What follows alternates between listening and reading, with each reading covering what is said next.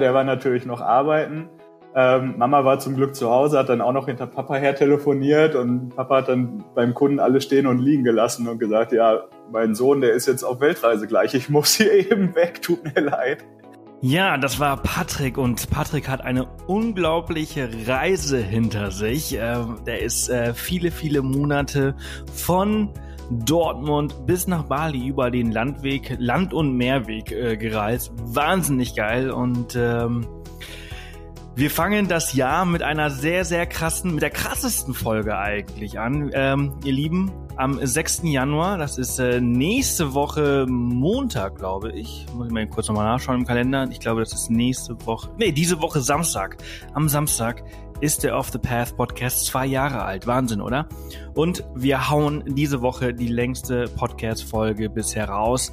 Äh, über, ja, ein, dreiviertel Stunden äh, richtig, richtig gut geworden und Patrick und ich haben richtig viel Spaß gehabt, weshalb ich ähm, andere Podcasts absagen musste. Anna und Sven, äh, es tut mir wahnsinnig leid. Ähm, ihr werdet es äh, im Laufe der Folge hören, warum es so war, dass ich euch äh, absagen musste, weil ähm, ja, diese Folge war sehr, sehr interessant und wir, Patrick und ich haben sehr viel und sehr lange geredet. Früh am Morgen. Patrick, herzlichen Dank, dass du dir Zeit genommen hast. Und äh, ja, euch allen, die hier zuhören, den Off the Path Podcast zuhören, frohes neues Jahr. Ich hoffe, ihr seid gut reingerutscht. Ich hoffe, ihr habt ein paar tolle Weihnachtsfeiertage gehabt. Wahnsinn, wie schnell das letzte Jahr vergangen ist und Wahnsinn, wie schnell das neue Jahr gekommen ist. Ähm, und äh, ja, es war ein bisschen ruhig hier die letzten paar Tage. Wir haben uns auch entschieden, unangekündigter Weihnachtsurlaub quasi. Und äh, ja, wir haben viel Zeit in Familie verbracht, viel Zeit hier zu Hause in Hannover, noch zu Hause, äh, muss ich dazu sagen. Denn, ich weiß nicht, ich habe gerade mein Handy kurz gehört, ihr hört vielleicht im Hintergrund, das schallt auch ein bisschen. Ich sitze nämlich hier in einer mehr oder weniger leeren Wohnung in Hannover und, äh, und zwar ähm, habe ich gerade noch ein bisschen Zeit gehabt, diese Intro und Outro aufzunehmen, denn das Umzugsunternehmen ist gerade auf dem Weg hierher, sollte in so 20, 30 Minuten ankommen. In der Zwischenzeit lade ich diesen Podcast noch schnell hoch und dann geht's los. Wir ziehen um, wir verlassen Hannover. Wir waren, ähm, weiß ich gar nicht, so fast anderthalb Jahre, 15, 16 Monate oder irgendwie waren wir hier in Hannover und äh, es war eine gute Zeit, es war eine tolle Zeit. Wir haben gestern unser Büro ganz leer gemacht. Wie gesagt, jetzt wird alles in den Umzugswagen gepackt und dann ziehen wir nach Süddeutschland, in die Berge, in die Alpen, nach Garmisch-Partenkirchen. Äh, ich freue mich wie Bolle. Äh, die eine oder andere hat es mitbekommen. Wir waren da ja schon vor einigen Monaten, einigen Wochen und es hat uns so gut gefallen, dass wir ja seit dem 1.12. dort eine Wohnung haben und äh, dort äh, heute Nacht bzw. morgen früh einziehen werden. Das ist total bekloppt. Es ist verrückt. Ja, was soll ich sagen? Das Leben ist halt eben so und das neue Jahr fängt entsprechend geil an. Und bevor wir in diese Folge jetzt hier reinspringen, das ist übrigens die 106. Off the Path Podcast Folge mit Patrick und äh, alle Infos zu Patricks Blog zum Beispiel, ne? Ähm, findet ihr wie immer unter www.offthepath.com slash Folge 106. Patricks Blog, äh, die Adresse ist pat ich kannte eben nicht. Pat's Anim. Ich weiß es nicht. Ich weiß nicht, wie man es, wie man's, ähm, Pat's Enem. Kann auch nicht mal buchstabieren. Den Link dazu findet ihr ähm, in den Show Notes. www.offthepath.com slash Folge 106. Und äh, ja, da findet ihr ganz viel, auch äh, ein paar, paar Links zu Patricks Reiseroute, wie er alles gemacht hat und äh, auch diesen Film, den er genannt hat, von Angelina Jolie. Ja, dann gibt es noch ein paar äh, weitere Infos für euch. Äh, an dieser Stelle erst einmal vielen, vielen Dank an Mr. Nice 12, der äh, uns eine 5-Sterne-Bewertung auf iTunes hinterlassen hat. Vielen, vielen Dank, mein Lieber. Ähm, macht wahnsinnig Spaß, eure Bewertungen zu lesen. Und äh, ja, so fängt das Jahr richtig gut an. 1. Januar 2018 Titel der Bewertung heißt Perfekte Reisebegleitung. Fünf Sterne. Richtig cool. Vielen, vielen Dank. Und ähm, ja, Mr. Nice 12 hat auch äh, reingeschrieben, dass er es ziemlich cool findet, dass ich immer am Anfang der Folge immer so erzähle, was wir so gerade planen. Und ähm, diese Folge ist ja, wie, wie gesagt, sowieso sehr, sehr lang. Äh, über ein, dreiviertel Stunden ist der Podcast selbst und jetzt kommt noch eine recht lange Intro und Outro. Und zwar ähm, wird es diesen Monat ab nächster Woche Montag ein kleines Special geben. Äh, jeden Tag eine Folge. Von Montag, den 8. Januar bis Freitag, den 2. Februar. Das äh, gibt es jeden Werktag, montags bis Freitag, eine Folge, eine Podcast-Folge. Wir haben die alle ab aufgenommen, 20 Folgen an der Reihe. Manuel und ich haben die letzten Monate sehr, sehr viel daran gearbeitet, sehr viel mit sehr vielen Leuten äh, gesprochen, viele Podcasts aufgenommen. Und äh, jetzt ist es endlich soweit. Jeden Werktag eine Folge, die sind ungefähr so 20 Minuten lang. Und ihr dürft dann immer am Wochenende, am Samstag, also von Freitagnachmittag bis Sonntagabend entscheiden und wählen, welche Folge ihr in voller Länge hören wollt. Ähm, und dann nehme ich nochmal eine Folge mit dem Gewinner auf und die wird dann am, im Februar ausgestrahlt. Also eigentlich recht einfaches Konzept. Ich hoffe, es ist verständlich. Montag bis Freitag jeweils jeden Tag 20 Minuten Podcast und ihr dürft dann am Wochenende entscheiden, welche Folge ihr am besten fandet. Und diese Folge wird dann in voller Länge im Februar ausgestrahlt hier auf Off the Path. Ja, ansonsten, ähm, wir ziehen wie gesagt heute um nach Garmisch, dann sind wir, Linie ist am Wochenende in Paris und dann sind, fliegen wir nächste Woche nach Costa Rica, auch mega cool. Wir wurden nämlich gebucht als Fotografen, also äh, wir reisen diesmal nicht auf eigene Faust, wie wir es sonst immer machen, ähm, aber es geht zurück nach Costa Rica. Und das Lustige, dadurch, dass wir 2018 sind, äh, haben, waren wir jetzt in den letzten drei Jahren kalendarische Jahre. Wir waren 2016, 2017 und wir fliegen 2018 nach Costa Rica. Ziemlich cool. Und ich freue mich sehr. Ähm, eine Airline hat uns als Fotografen gebucht äh, und wir dürfen dort äh, Bilder von San Jose machen. Ähm, wir fliegen nicht allzu lange, aber äh, lang genug, um, äh, um ein paar noch ein paar richtig geile Eindrücke zu bekommen. Und ich freue mich mega. Das ist ein ziemlich fetter, geiler Auftrag und ich werde dort, wurde jetzt nicht irgendwie als, als Blogger oder als Podcaster oder als YouTuber oder sonst irgendwas gebucht, sondern ich äh, fliege dort einfach hin und mache Bilder für eine Airline und ähm, das ist sehr, sehr cool, weil, also ja, meine Bilder sind okay, sind gut, aber ich habe mich halt nie als Fotografen gesehen. Und ich habe auch fünfmal gefragt, ob sie mich wirklich, ob sie wirklich mich meinen, ob sie wirklich meine Bilder haben wollen, ob sie sich sicher sind, dass das, dass sie mich wollen. Und äh, ja, ja, Warum nicht? Dann sage ich nicht nein. Ich habe, äh, wie gesagt, fünfmal gefragt und sie waren sich sicher. Sie fanden die Bilder toll und dann machen wir das. Freue ich mich mega drauf. Und äh, Ende Januar geht's dann nach Österreich. Da machen wir, äh, das Geile ist, dass wir dann in, in Garmisch leben. Also Österreich ist da wirklich nur um die Ecke. Wir werden da so ähm, die Gegend um den Bregenzer Wald ein bisschen unsicher machen. Ein paar geile Aktivitäten haben wir da rausgesucht. Äh, von ähm, Kite-Ski Skikiten, weiß ich gar nicht, Snowkiten, Snowkiten, glaube ich, heißt das. Äh, äh, Hundeschlitten, äh, Rennen machen wir, also wird mega cool. Ich freue mich drauf, den äh, also richtigen Winter in den Bergen zu, zu verbringen. Und ja, Ende des Monats sind wir dann in in München noch ein bisschen. Also es, es wird ein sehr, sehr spannender Monat. Diese hier, also diese Folge hier, die 106. ist aber allerdings die letzte äh, normale Folge für diesen Monat ab nächster Woche Montag, wie gesagt, 20 Minuten jeden Tag. Ich bin sehr, sehr gespannt, wie ihr die ganzen Folgen findet. Wir haben uns ein paar echt spannende äh, Folgen rausgesucht. Also ich hätte wahnsinnige Probleme, meine Lieblingsfolge äh, auszuwählen. Ich bin sehr gespannt, wie ihr euch entscheidet. Und ich freue, äh, ich hoffe, dass viele von euch mitmachen. Und ich freue mich, ähm, dass es jetzt endlich losgeht. Ihr Lieben, ich wünsche euch nochmals ähm, ein frohes neues Jahr. Ich äh, wünsche euch alles, alles äh, gute, ähm, macht was draus aus den nächsten 365 Tagen, macht jeden Tag zu eurem Abenteuer. Ähm, also wir haben nur dieses eine Jahr, wir haben nur dieses eine Leben und es kann, ich weiß aus eigener Erfahrung, wie schnell es vorbei sein kann. Entsprechend äh, versuche ich wirklich immer das Beste draus zu machen. Entsprechend äh, mache ich auch so bekloppte Sachen wie einfach mal eben umziehen äh, nach so kurzer Zeit. Aber man muss einfach mal immer wieder so seinem Herzen folgen, immer mal so die Dinge machen, auf die man gerade Bock hat. Und genau das machen wir. Wir lassen uns nicht irgendwie aufhalten von, von anderen Leuten. Und ja, so viel dazu. Ich wünsche euch jetzt ganz, ganz viel Spaß mit Patrick. Hinterlasst uns sehr, sehr gerne eine Bewertung auf iTunes und mich wahnsinnig freuen. Wenn ihr noch keine Jahresplaner habt von unserem Shop, dann seid ihr jetzt leider zu spät. Jetzt sind alle ausverkauft. Aber wir haben noch ein paar Kalender. Also, wenn ihr äh, noch äh, keine Wandkalender für euer Büro oder fürs Wohnzimmer oder für oder fürs weiß ich nicht wo äh, habt, äh, dann äh, holt sie euch bei uns im Shop. www.offthepath.shop mit Bindestrichen dazwischen natürlich. Und ähm, die sind diese Woche besonders reduziert, also ähm, holt sie euch, sobald wir in Garmisch angekommen sind. Schicken wir sie raus. Ich wünsche euch ganz viel Spaß mit der 106. Folge mit Patrick und bis dann. Tschüssi. Ja, wunderschönen guten Morgen, lieber Patrick. Ja, guten Morgen. Schön bei dir zu sein.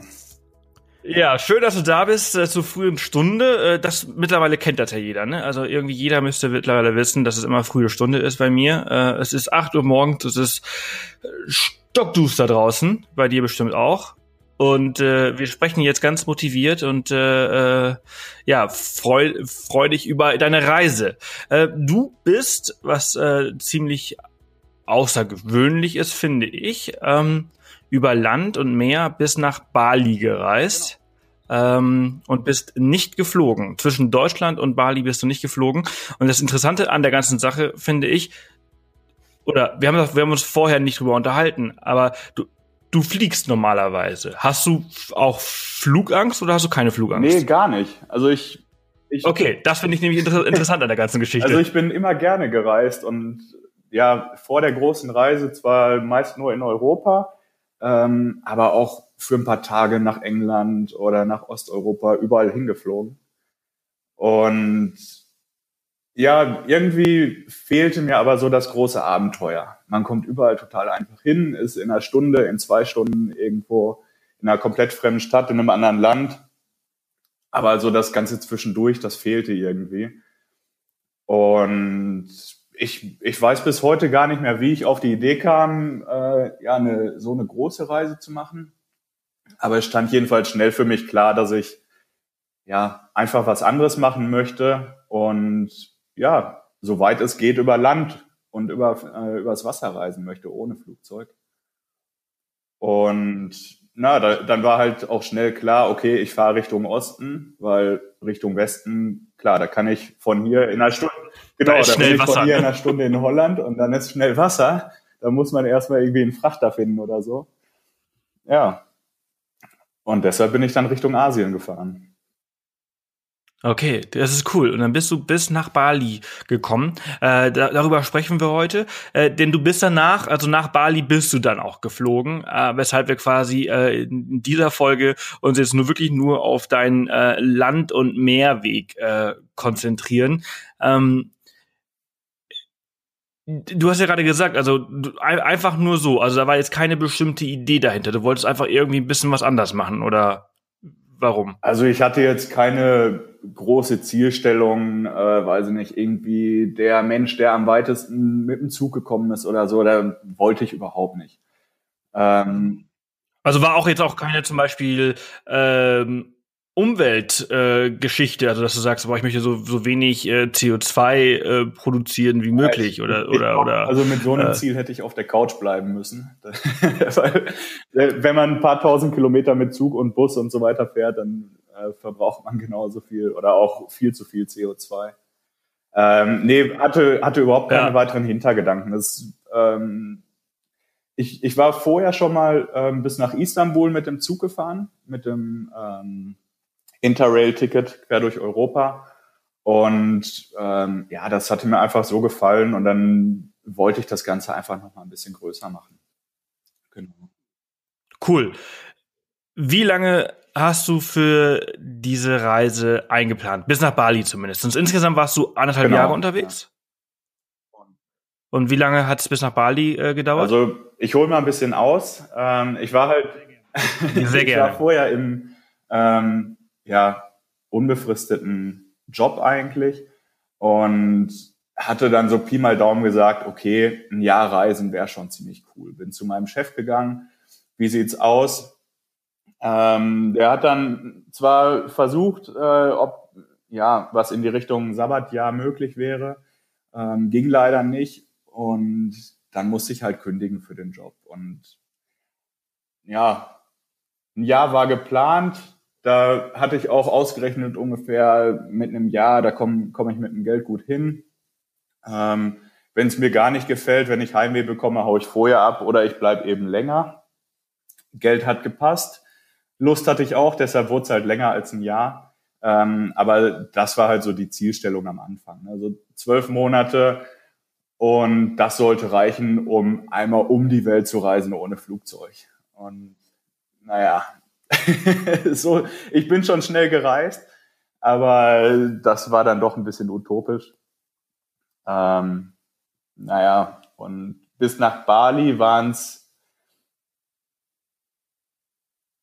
neun oder ich glaube zehn Monate, die ich unterwegs war. Ja. Okay, krass. Also äh, schon äh, fast die Hälfte, ne? Ja, genau. Also die, die Hälfte der Zeit, die du auf Reisen warst, hast du quasi auch für diese Strecke dann gebraucht. Äh, wie viele Länder ähm, hast du zwischen Deutschland und Bali dann bereist? Äh, welche Route hast du genommen? Mm, wie viele Länder? Weiß ich gar nicht. Weiß ich ehrlich also, gesagt. Also lass uns mal aufziehen. Also bist, du bist du bist von Deutschland bist du ähm, wo wohnst du? In der Nähe von Dortmund. In der Nähe von Dortmund. Also, äh, okay, da gibt's ja viele Möglichkeiten. Bist du über Polen, Ungarn, also ich, Tschechien, ich, Österreich? Na, Polen gar nicht, aber dann halt, ähm, also ich bin mit dem ICE nach Dortmund, äh, nach Berlin gefahren und von da dann äh, mit Nachtzügen in, ich weiß gar nicht, drei, vier Tagen oder so, quer durch Europa. Ähm, Tschechien, Slowakei, Ungarn, Serbien, Bulgarien, Istanbul. Also das habe ich so. In drei ähm, Tagen? Ja, das waren, glaube ich, zwei Tage. Da habe ich einfach einen Zug nach dem anderen genommen. Okay, krass. Ach so, aber du hast, du ja, hast genau, ja schon mal gemacht gehabt, ne? Genau dieselbe Strecke bin ich halt drei Jahre vorher schon ja, ja. gefahren. Ja, und okay. mir ging es halt echt darum, komm, einfach nur vorwärts. Und weiß nicht, ich hätte auch nach Istanbul fliegen können, weil ich kannte es ja schon und eigentlich gut, aber ich wollte es halt ohne Flugzeug machen, also bin ich da eben schnell durchgerast. Und ähm, ja, dann mit einem, mit dem Zug und mit dem Bus bin ich dann auch noch schnell durch die Türkei gefahren. Und ich meine, insgesamt habe ich dafür fünf Tage nur gebraucht, weil das, ich hatte wieder ein Interrail-Ticket genommen, da war ich gerade noch unter 26, hatte das günstige Ticket bekommen. Ähm, und Georgien war dann das erste Land, wo ich halt wirklich auch mal runtergekommen bin, in einer, in einer Stadt übernachtet habe und nicht im Zug ähm, ja, da fing es dann halt wirklich für mich an, weil da war dann auch das erste Land, wo ich vorher noch gar nicht war, was ich noch nicht kannte. Und ja, da bin ich dann eine Woche ungefähr geblieben. Also alles noch sehr schnell. Ähm, weiter mit dem Zug nach Aserbaidschan, wo es für mich dann eigentlich nur darum ging, irgendwie eine Fähre über das Kaspische Meer zu organisieren, ähm, wo ich halt vorab schon viel gelesen hatte ähm, dass es halt super schwierig ist und man kann sich eigentlich gar nicht vorbereiten, man kann nichts vorab buchen. Also war ich da dann, ich guck gerade fünf Tage in Baku, wo ich nichts gemacht habe, außer mich um die Fähre zu kümmern. Ähm, und ja, bin dann halt über das Kaspische Meer und dann durch Turkmenistan, Usbekistan, Kasachstan, China, ähm, Südkorea, Japan, zurück nach China und dann halt langsam runter nach Südostasien mit Vietnam, Kambodscha, Thailand. Oh, wo war ich denn überall noch? Ähm, Laos, Malaysia, Singapur, ja, und eben Indonesien dann als, als letztes Land ohne Flugzeug. Cool. Also ich bin jetzt mal so alles so im Kopf durchgegangen. Also du hast äh, so Iran, Afghanistan und die Ecke hast du gemieden. Du bist also genau. oben lang, also zwischen Russland und und äh, diesen Ländern quasi durch, durch ja. diesen Korridor. Äh, und also, was ich nicht wusste, dass du nach also nach China und dann rüber nach Japan. Also also Japan war noch Teil deiner äh, ich flieg nicht ja, Geschichte. Also bist du äh, äh, mit genau, der Fähre rüber. Genau. Also da da gibt's eine echt gute Verbindung äh, von Korea. Da fahren ich glaube stündlich fahren da Schnellboote rüber, dass man halt, ich weiß gar nicht mehr, wie lange es gedauert hat, aber es, es ist auch gar nicht so weit. Also wenn man sich das auf der Karte anguckt, das sind nur, keine Ahnung, 50, 100 Kilometer ähm, bis zum Ach, südlichsten Zipfel von Japan dann halt. Ne? Und ja. also das ging okay, wirklich cool. schnell. Ja. Okay, krass. Okay, und also okay, diese Tour, diese Strecke, die teilen wir jetzt mal auf, sagen wir mal so in drei, vier Teilen und äh, sprechen mal so ein bisschen, ein bisschen darüber. Ähm, vorweg noch, wie hast du dich auf diese ganze Reise denn vorbereitet? Gab es da irgendeine Vorbereitung? Du hast ja gesagt, Baku, Fähre, habe ich versucht vorher zu machen, ging nicht. Also da ist ja irgendwie ein bisschen Vorbereitung, hat ja doch stattgefunden. Ähm, ja, genau. Also gerade in Zentralasien muss man vorbereitet sein. Also mit Turkmenistan, mit Usbekistan ähm, auch mit Aserbaidschan, da braucht man einfach ein Visum vorab. Ohne kommt man da nicht ins Land. Ähm, und ich, ich hatte mir eine ganz grobe Route vorher rausgesucht. Also für mich war klar, okay, Afghanistan, ich will in kein Land, wo momentan Krieg ist. Ähm, das habe ich meinen Eltern versprochen, aber das war auch für mich einfach so klar. Ich, also so war nicht. Ich habe ein paar getroffen, die, die in Afghanistan und Co. waren, aber für mich kam das einfach nicht in Frage momentan. Ähm, und die nördliche Route durch Russland, ähm, ja, die war mir zu einfach in Anführungsstrichen, weil klar, jeder kennt die transsibirische Eisenbahn. Ich setze mich in den Zug und wenn ich nicht zwischendurch aussteige, dann bin ich eine Woche später am anderen Ende der, des Kontinents. Ähm, das war mir zu wenig Abenteuer. Und dann habe ich halt geguckt, okay, was ist so zwischendrin möglich? Und hatte halt die ganz grobe Route mit Turkmenistan, mit Usbekistan, mit China ähm, schon im Kopf. Und habe dann eigentlich nur geguckt, okay, sind die Grenzen alle offen? Also das war quasi meine Vorbereitung erstmal. Komme ich wirklich von Land A nach Land B immer? Weil ich hatte zwischendurch auch äh, eine Überlegung, es wäre mega cool, ähm, von hier runter nach Spanien und dann durch Afrika Richtung Osten zu fahren. Also die ganzen Länder in Nordafrika abzuklappern. Aber da ist ja jede zweite Grenze geschlossen. Also das äh, war dann auch schnell wieder raus.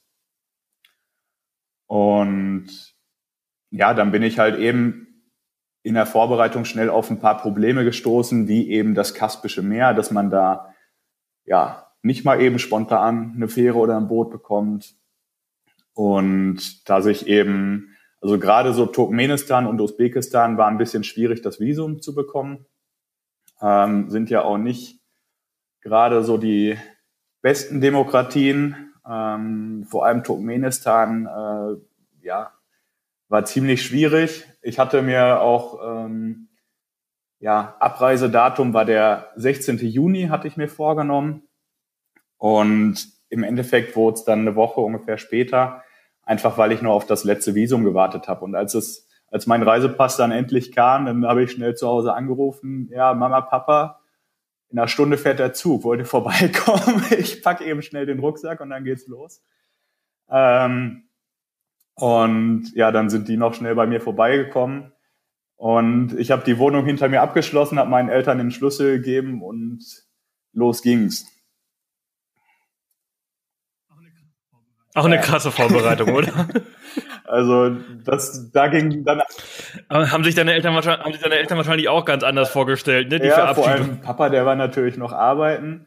Ähm, Mama war zum Glück zu Hause, hat dann auch noch hinter Papa her telefoniert und Papa hat dann beim Kunden alle stehen und liegen gelassen und gesagt, ja, mein Sohn, der ist jetzt auf Weltreise gleich, ich muss hier eben weg, tut mir leid. Ähm, ja, aber war ganz cool und dadurch war der Abschied halt auch leichter. Ne? Also wenn man weiß, okay, in der Woche, sonntags um 13 Uhr fährt mein Zug, ich glaube, dann ist der Abschied viel schwerer. Und so ging es halt gar nicht anders, ähm, weil wir haben eigentlich zwei, drei Wochen darauf gewartet, wann kommt denn jetzt endlich der Reisepass und dann ging Schlag auf Schlag, als er da war. Ähm, ja, war ein bisschen komisch, aber doch auch ganz witzig im Nachhinein. Hm. Ja, das glaube ich. Ähm, wir haben ja gesagt, wir teilen die, die Route so ein bisschen auf. Ähm, der erste Teil, so sagen wir mal, bis nach Georgien äh, oder Baku. Ähm, du hast ja, also die bis, bis in die Türkei, bis nach Georgien bist du ja quasi genau. durchgerast, ne? Also hast du ja irgendwie so in, hast du gesagt, was hast du gesagt? Vier, fünf Tage hast du gebraucht. Fünf ne? Tage ne? habe ich gebraucht bis nach Erzurum. Das ist ganz im Osten von der Türkei. Ähm, weil bis dahin bin ich dann auch mit dem Zug gekommen, mit dem Interrail-Ticket. Und ähm, ich muss, ich muss mir jetzt mal nebenbei mal hier Google Maps mal kurz aufmachen, damit ich so, also ich bin, ich bin eigentlich ganz gut. Ja. was so Länder und äh, Orte und wo die alle sind angeht, aber so gut dann auch nicht. Ah, siehst du, Kaspische Meer, siehst du, das habe ich zum, zum Beispiel jetzt gerade mit dem Schwarzen Meer verwechselt. Äh, also da, okay, Georgien. Also hast du, ja, du hast also einen, einen großen Bogen um Syrien, Irak, Iran mhm. gemacht. Auch Armenien warst du auch nee. nicht, ne? Nee, weil also, also bist du hoch nach, Aserbaidschan, nach ähm, ja, ist ja auch nicht unbedingt das einfachste Verhältnis zwischen den beiden Ländern. Und ich hatte halt auch schon das Visum für Aserbaidschan vorab im Reisepass. Und ähm, ja, dann wollte ich da einfach kein Risiko eingehen. Und Armenien, da kommt man ja sowieso relativ einfach von Deutschland auch hin. Ähm, das kommt mhm. dann irgendwann anders mal. Und, äh, ja, aber Georgien soll ja richtig schön sein, ne? Also habe ich, hab ich ja. viel, viel Gutes schon ich war drüber gehört. Gar nicht vorbereitet auf Georgien und komme dann halt an, bin am Strand vom Schwarzen Meer und finde es erstmal schon total cool. Ähm, und ja, eigentlich wollte ich da auch nur durchrasen. Hauptsache schnell irgendwie nach Baku, damit ich da möglichst viel Zeit habe, mich auf die Fähre vorzubereiten.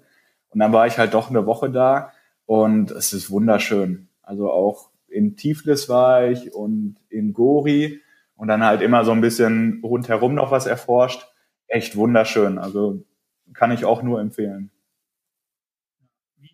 Ja, wie, wie bist du da in Georgien äh, von A nach B gekommen? Bist du da immer mit dem Bus gefahren oder bist du auch mit Zügen oder wie, wie, wie, oder bist du auch, bist du auch mal per Anhalter gefahren? Ähm, also von Erzurum bis nach, bis zur Grenze, ähm, sind, also da hatte ich noch zwei Schweizer kennengelernt und wir sind ein Stück weit per Anhalter da gefahren.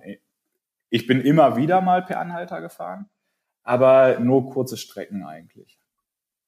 Und die, die langen Strecken, ähm, ja, da wollte ich zumindest doch schon so weit geplant haben, dass ich weiß, okay, ich bin jetzt heute Abend oder ich bin am nächsten Tag oder so bin ich in der nächsten Stadt und mich nicht irgendwie einen halben Tag an die Ecke stellen. Deshalb habe ich das halt immer nur für kurze Strecken gemacht, wenn ich mal ja mir irgendeine Sehenswürdigkeit oder so anschauen wollte. Und ähm, hm. in Georgien bin ich eigentlich nur per Zug gefahren. Die, die Grenze übertreten und zur Grenze hinkommen, da, da gibt's keinen Zug. Ähm, aber in Georgien, klar, die Züge sind nicht die schnellsten, aber es gibt doch gute Verbindungen eigentlich. Ähm, zumindest auf der Strecke quer durchs Land, die ich dann halt gefahren bin. Wenn man links und rechts hm. ein bisschen davon abkommt, dann ist man schnell auf Busse auch angewiesen. Ja, wahrscheinlich so die Hauptstrecke ist irgendwie so, ich, ich, ich sehe das hier gerade, ne? Potti oder wie das heißt, äh, nach äh, Tif Tiflis. Ja, genau. Also ich bin, in, ich bin in Batumi ähm, gekommen, südlich von Poti. Und bin aber ja, auch durch Poti ja. gefahren. Und dann halt, genau, über Gori ah, okay. nach Tiflis. Und von Tiflis gibt's dann auch einen direkten Nachtzug bis nach Baku rüber. Mhm. Ist ja auch Wahnsinn, ne? Wie, wie groß dieses Schwarze Meer halt ist. Ne? Auf der anderen Seite ist halt Bulgarien. Ne? Also das ist halt äh, echt krass. Äh, und dann bist du bist du nach Aserbaidschan und äh, Aserbaidschan ist ja ist ja diese tolle äh, äh, äh, Land oder Baku ist dieses die tolle Stadt, wo der äh, Eurovision Song Contest äh, ja. stattgefunden hat, weshalb wo ich nie verstehe, warum der da jemals so weit im Osten gelandet ist, äh, was das noch mit äh, ja ähm, und da hast du versucht, dieses Kaspische Meer zu überqueren. Wie hast du es am Ende geschafft? Also warum hat das so lange gedauert?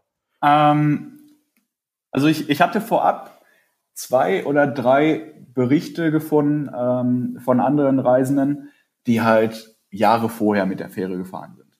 Und die haben schon gesagt, boah, mega schwierig, nimm dir auf jeden Fall viel Zeit. Und wenn du nach Turkmen, also von Aserbaidschan nach Turkmenistan willst, ähm, kommt noch dazu, es steht das Einreisedatum im Reisepass drin, im Visum. Das heißt, für mich war klar, ich muss an einem bestimmten Tag einreisen, weiß aber gar nicht, wann, an welchem Tag überhaupt über äh, meine Fähre fahren könnte.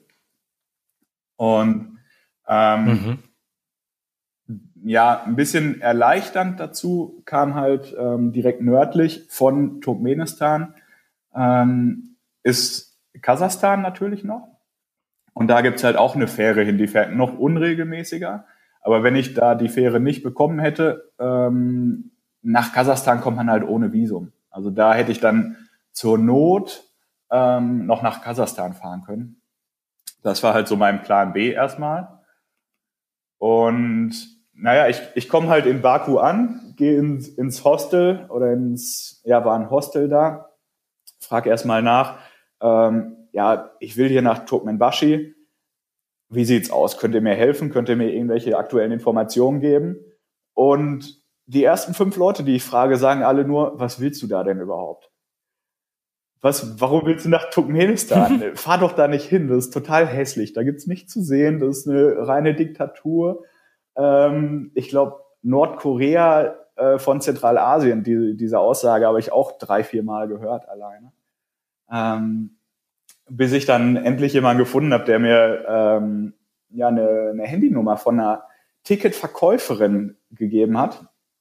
Und dann rufe ich da an, ähm, spricht sogar Englisch die Frau, wenn auch nur ein paar Wörter und sagt halt so, ja, wann willst du denn fahren? Ich will Freitag ankommen. Okay, ja. Vielleicht gibt's Donnerstag eine Fähre, weiß ich noch nicht. Vielleicht auch Freitag, vielleicht auch gar nicht mehr diese Woche. Und ich war halt montags oder so, glaube ich, da. Ne? Ähm, und naja, dann, dann bin ich halt zum Hafen gegangen und sehe da direkt ein riesen Preisschild. Von hier Fähre nach Turkmenbashi. Nächste Fähre fährt um, ich glaube, fünf oder sechs Uhr morgens am nächsten Tag. Kosten für einen Passagier 90 Dollar. Das ist ja cool, das ist ja einfach. Viel einfacher als ich dachte, weil was man so gelesen hat, irgendwie der Hafen ist total weit außerhalb und nirgendwo hängen Tickets aus und so weiter. Ja, also gehe ich am nächsten Morgen da zum Hafen, um mir das Ganze mal anzugucken. Steht da halt wirklich eine Fähre, fahren Autos drauf. Und ich gehe zum Schalter und sage, ja, wie sieht's denn aus? Könnte ich hier jetzt einsteigen, wenn ich wollte? Ja, nee. Du hast ja kein Auto dabei, oder? Nee. Ja, dann kannst du hier nicht mitfahren, nur für Autofahrer. Okay. dann war ich natürlich erstmal ein bisschen perplex, weil also davon hatte ich vorher auch noch nichts gelesen, dass irgendwie die Fähre für Fußgänger geschlossen ist. Und ähm, ruft dann die, die Tante nochmal an vom Ticketschalter hinterher, weil das war eine andere als, als da an dem Ticketschalter. Ja, nee, das ist auch eine andere Fähre. Ähm, wir haben zwei Fähren mittlerweile. Die für Fußgänger, die fährt von, keine Ahnung, wie der heißt, irgendwie eine Stunde südlich von Baku. Ruf morgen nochmal an, vielleicht haben wir eine Fähre. Und so ging das halt ein paar Tage und dann Freitagmorgens oder Donnerstagabends hat sie gesagt, ja, wir haben eine Fähre, ruf in zwei Stunden nochmal an. Und in zwei Stunden hat sie dann gesagt, ruf nochmal in einer Stunde an. Und das ging halt so ein bisschen hin und her. Und irgendwie abends hieß es dann, ja, die Fähre steht hier schon, sieh zu, dass du möglichst schnell hier hinkommst, dann kann ich dir das Ticket geben und dann musst du halt zum Hafen kommen. Also ich mich ins Taxi gesetzt, fahre erstmal quer durch den Feierabendverkehr von Baku, eine Stunde im Taxi oder so, um da zu dem Ticketschalter zu kommen. Irgendwo ist ein Ticketschalter. Weil wir waren mitten im Gewerbegebiet irgendwo, alles war zu, keine Menschen weit und breit, der Taxifahrer total überfordert. Ich zeige ihm die Adresse, die die äh, Dame mir gegeben hat ja, wir sind ja hier. Wo müssen wir denn jetzt hin? Die hat dich doch verarscht oder so. Und äh, haben, haben da die Leute gefragt und nochmal irgendwie ewig gesucht. Und dann war das einfach ja wie so eine kleine Abstellhütte oder so. Mit einer Metalltür, abgeschlossen, wir haben angeklopft und dann kam von innen jemand raus und hat die Tür geöffnet. Also es kam mir vor, als wollten die gar keine Karten verkaufen eigentlich. Äh, so wie die sich versteckt haben da. Und naja, dann, dann ging es aber schnell. Meinen Reisepass vorgelegt, damit die gesehen hat, ich habe ein Visum für Turkmenistan, weil sonst müssen die mich ja wieder mit zurücknehmen, sonst darf ich nicht einreisen. Ähm, hat dann auch tatsächlich 90 Dollar gekostet, die Fähre.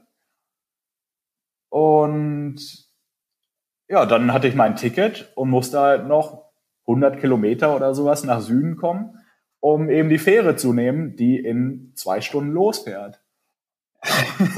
oh, krass. Ja, also wieder ein Taxi genommen äh, zum südlichsten Punkt von Baku, wo dann halt Busse fahren, habe auch direkt einen Bus bekommen, hat auch alles soweit gepasst. Der Bus ist äh, zwar ziemlich langsam gefahren, aber in die richtige Richtung. Ich habe dann immer auf die Karte geguckt ähm, auf dem Handy.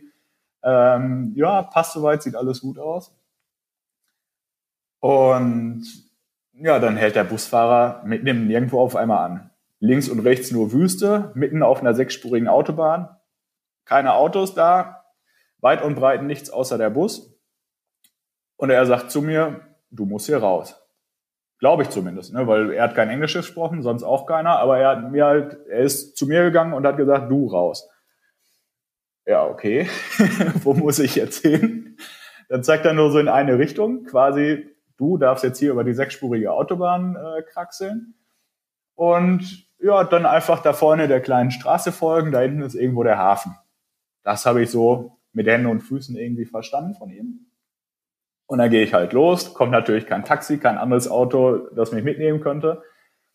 Ähm, ich gucke auf die Uhr, um 8 Uhr soll die Fähre fahren, jetzt ist irgendwie halb acht oder so und irgendwann fange ich an zu laufen, weil ich sehe immer noch keinen Hafen werde ich natürlich ein Stück weit nervös. Und ich glaube, es waren irgendwie zwei oder drei Kilometer, die ich dann äh, gelaufen bin, mit schwerem Rucksack auf dem Rücken noch, ähm, bis dann e-, endlich mal der Hafen vor mir war. Und dann hat aber auch alles gepasst. Also die, die haben das Ticket kontrolliert, haben mich draufgelassen. Und im Endeffekt standen wir noch bis zwei Uhr morgens oder so, also noch ein paar Stunden länger da im Hafen. Ähm, aber also das war schon so, ja, da konnte ich durchatmen, als ich das geschafft hatte. Ähm, weil, äh, ja, das glaube ich, ey. Das ist, das ist schon, das, das, ja, aber das sind solche Geschichten, die das Leben oder die das Reisen so schreibt, ne? Wo du halt so wirklich am Arsch der Welt bist und dann, äh, ja, so. Äh, ja, vor allem, also Aserbaidschan ähm, ist ja auch ein sehr reiches Land. Also die haben Öl ohne Ende. Ähm, die, es gibt viele arme Menschen in dem Land. Ohne Ende ja, nicht. Ja, ja, klar. Aber es, es gibt sehr, sehr, sehr viel Öl. ähm, ich weiß, ich weiß was du meinst, ja, ja. Also man, man merkt an Baku, an der, an der Hauptstadt, ähm, wie viel Geld da einfach ist, weil die, die Stadt ist so sauber, so modern, so viele neue Gebäude, die da gebaut werden, neuer Hafen und so weiter. Ähm, aber ja, die kriegen scheinbar nicht hin, äh, das mal ein bisschen zu vereinfachen, dass man da nach Turkmenistan fährt. Aber gut, vielleicht gibt es ja auch nicht so die große Nachfrage. Also die, die Fähre selbst, ähm, ich habe ja gesagt, die von Baku direkt fährt halt eine Fähre für Autos. Und die Fähre, wo ich dann drauf war, da waren halt eben zwei Bahnwaggons. Also das ist auch eine, ja, ein Gütertransport eigentlich. Und außer mir waren, glaube ich, zwei kleine Familien, ähm, die als Passagiere dann auch nach Turkmenistan gefahren sind. Ansonsten war da nur Besatzung. Und ähm, der Kapitän, der hat Englisch gesprochen, sogar auch ein bisschen Deutsch. Und mit dem habe ich mich dann halt unterhalten hinterher. Und er meinte auch, ja, er sieht vielleicht einmal im halben Jahr oder alle paar Monate mal irgendwelche Ausländer, aber ansonsten sind das eigentlich nur Turkmenen, die halt mal irgendwas in Aserbaidschan machen und wieder zurückfahren. Ansonsten fährt von Aserbaidschan eigentlich kein Passagier nach Turkmenistan. Ja, vor allem auch keine mhm. Ausländer. Also das ist, ist noch seltener, als dass da Aserbaidschanis, ich weiß gar nicht, heißen die Aserbaidschanis? Ja, jedenfalls, dass die Leute fahren. Ja, ja krass. Wie lange hat die Überfahrt gedauert? Ähm, 15 Stunden ungefähr. Also es ging. Es, war, es sind knapp 500 Kilometer, weil man fährt ja wirklich von Westen einmal quer nach Osten. Und das Kaspische Meer ist ja schon ziemlich groß. Das ist da die engste Stelle. Ähm, und wir sind halt abends dann angekommen. Also lass mich lügen, vielleicht um zwei Uhr oder so sind wir losgefahren und waren dann späten Nachmittag da im Turkmenbashi. Und na, ich passte halt für mich gut, weil es war noch mein Einreisetag laut, laut Visum. Ähm, und dann hat auch mit der Einreise schnell alles geklappt. Ähm, hatte ich ein bisschen Glück, weil man hat, ich habe vorab gelesen, ja, es kann auch mal passieren, dass man so einen Tag oder zwei oder eine Woche oder zehn Tage vielleicht mal auf dem Boot im Hafen ist, weil der Hafen voll ist. Und hm. dann kann das Boot halt die Fähre nicht so anlegen. Und dann, ja, auf der Fähre gibt's auch, ja, nicht so wirklich Verpflegung für die Passagiere. Also die Passagiere sind eigentlich eher Ballast als ja, praktisch oder so. Ähm, deshalb haben auch alle gesagt, also das hat auch die Tante äh, von dem Ticketschalter mir gesagt und im Hostel haben die es auch gesagt, nimm dir auf jeden Fall irgendwie 10 Liter Wasser und ganz viel zu essen mit oder so, für den Fall, dass das Boot nicht anlegen kann. Und, aber es, also es hat wirklich alles dann wunderbar funktioniert. Wir, wir sind direkt an, in den Hafen gekommen, konnten da anlegen. Ähm, der, der Grenzer hat mein Visum gesehen, hat auch nur gesagt, hier, du musst auf jeden Fall an dem und dem Tag ausreisen. Wenn du länger im Land bleibst, reist du gar nicht mehr aus. Das waren jetzt nicht genau seine Worte, aber das hat er mir quasi ja, versucht zu vermitteln. Ähm, weil, ja, was man sonst von Ländern wie Thailand und so kennt, dass man mal eben für ein paar Dollar das Visum verlängern kann, das ist da halt eben nicht möglich. Ähm, ich war auch nicht als Tourist in dem Land, sondern nur mit einem Transitvisum für fünf Tage. Weil das Touristenvisum, das bekommt man eben nur, wenn man rund um die Uhr mit einem Guide unterwegs ist, ähm, der ja natürlich viel teurer ist, als wenn man es selbst macht. Am Anfang habe ich auch noch auf jeden Euro geachtet, weil ich halt gar nicht wusste, okay, wie, wie sieht's mit Finanzen aus, wie viel muss ich einplanen. Ich hatte so Pi mal Daumen so mit 1000 Euro gerechnet, aber man weiß ja nicht, was auf einen zukommt, weil ich vorher auch noch nie in Asien war. Und äh, 1000 ja, genau, Euro pro Monat? Genau, das war so das, was ich mhm. mir am Anfang vorgenommen hatte. Ähm, wobei ich da natürlich auch einen großen Puffer nach oben erstmal noch hatte. Ähm, Im Endeffekt bin ich drunter geblieben die ersten Monate. Ähm, aber deshalb kam für mich halt auch gar nicht in Frage, dass ich dann einen Guide nehme, weil da muss man halt so mit 150 Euro ungefähr pro Tag rechnen. Weil der mhm. kümmert sich dann auch um Transport und fertig überall hin und so weiter. Ähm, und ja, das ist ja auch nicht die Art des Reisens, die, die ich mir vorgenommen hatte. Ja, was hast du in, in Turkmenistan äh, dann gemacht? Ja, also ich hatte ja fünf Tage da ich abends angekommen bin, war quasi der erste Tag schon rum von den fünf. Und also in Turkmenistan gibt's touristisch wenig zu sehen. Ähm, es gibt ähm, ja so brennende Gasfelder. Es gibt Aschgabat, die Hauptstadt, ähm, die halt sehr interessant ist. Und es gibt eine Ruinenstadt im, im Osten noch. Also das sind so die, die drei ja, wichtigsten Orte, die man sich so angucken kann. Ähm, ich war halt ganz im Westen gelandet ähm, und ja, musste da zwangsläufig übernachten erstmal. Ähm, bin nach Aschgabat gefahren, in die Hauptstadt und von da dann aber weiter nach Usbekistan, ähm, einfach weil es zeitlich dann nicht mehr anders passte. Ne? Ähm, und also in, in Turkmenbashi, da gibt's eigentlich nichts zu sehen. Das ist eine Hafenstadt, da ist, da ist viel Business, aber ansonsten nicht viel Interessantes. Und da, da als ich dann hm. ja, am Hotel angekommen bin, da gibt's auch nur ein Hotel, wo man als Ausländer übernachten darf. Ähm, habe ich dann auch direkt gemerkt, wo ich gelandet bin, weil für die Übernachtung haben die 50 Dollar oder 50 Euro oder sowas gefragt. Und ähm, das ist halt der Preis für Ausländer. Die Einheimischen, die bekommen 90 Prozent Rabatt. Boah. Also es war echt ein gutes Hotel und in jedem anderen Land würde man wahrscheinlich auch 50 Euro dafür bezahlen, aber naja, die, der Kontrast ist dann doch schon ein bisschen hoch. Ähm, ja, jedenfalls bin ich am nächsten Morgen nach Aschgabat gefahren, in die Hauptstadt. Ähm, mit einem Nachtzug auch. Also die, die zweite Nacht hatte ich dann im, im Zug für, ich glaube, fünf Euro oder so. Da hatte ich dann die erste Nacht auch schon wieder raus. Hinterher habe ich auch nochmal im Zug übernachtet, auch wieder für ein paar Euro. Das passte dann soweit insgesamt. Ähm, in Aschgabat, das ist ein Ort, den, das muss man, glaube ich, erlebt haben. Das ist, ist schwierig, ja, in Worte zu erfassen, weil man da auch so die Kontraste erkennt. Also auch Turkmenistan hat sehr viel Öl, sehr viel Gas und es gibt halt einige reiche Menschen, sehr reiche Menschen. Es, es gibt aber halt auch sehr, sehr viele Menschen, die einfach arm sind. Ähm, eine Geschichte, die ich immer gerne erzähle, ist zum Beispiel, dass es ähm, kostenlos Gas für alle gibt. Also die, die Leute können so viel Gas verbrauchen, wie sie wollen, die bezahlen nichts dafür.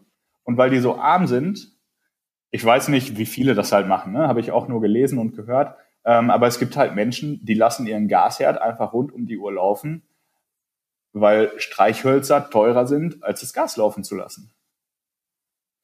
Und das ist, das, das ist schon ziemlich krass. krass, ja. Und also ähm, Aschgabat als Hauptstadt, ähm, da wohnen natürlich nicht die ärmsten Menschen, aber sobald man halt ein bisschen aus dem Zentrum raus war, hat man schon gemerkt, okay, ähm, die Schere geht hier sehr weit auseinander in dem Land. Und direkt im Zentrum von Aschgabat, ähm, da habe ich gar keinen getroffen, außer Polizisten und Soldaten. Also da zivile Menschen findet man da nicht, weil da ist das Regierungsviertel. Ähm, da hat, ja, da hat jeder Minister einen riesen Palast quasi mit goldener Kuppel. Ähm, überall stehen irgendwelche goldenen Statuen von dem Präsidenten, vom ehemaligen Präsidenten. Ähm, und als Ausländer bin ich natürlich sofort aufgefallen. Also großer weißer Mann, bin ich halt einfach, weiß nicht, aus 100 Metern haben die gesehen, okay, da kommt ein Tourist. Ich hatte zum Glück keine Kamera dabei, aber trotzdem wurde ich von den Polizisten und Soldaten immer hin und her gescheucht. Hier darfst du nicht hergehen, hier darfst du nicht hergehen. Äh, geh doch bitte auf die andere Straßenseite. Dann war ich auf der anderen, dann hat mich wieder einer rübergeschickt. Ähm, Fotos machen durfte man auch nicht, weil das sind ja alles Regierungsgebäude und die dachten, ich wäre ein Spion.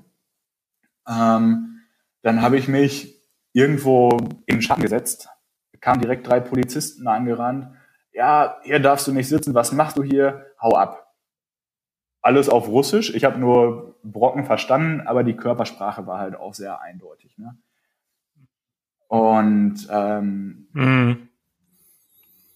Ja, mittlerweile würde ich ja in, in, den Ländern da vorne, wenn ich irgendwie so äh, irgendwie als Spion ähm, wahrgenommen werde, ja. Ganz, ganz schnell also meine, meine Füße in die Hand nehmen und los. Ich, ich, ich weiß nicht, nee. kennst, kennst, du Backpacking in Simon? Das ist äh, so ein YouTuber äh, und äh, der hat gerade eine sehr, sehr krasse Geschichte im Iran durchgemacht. Ähm, okay.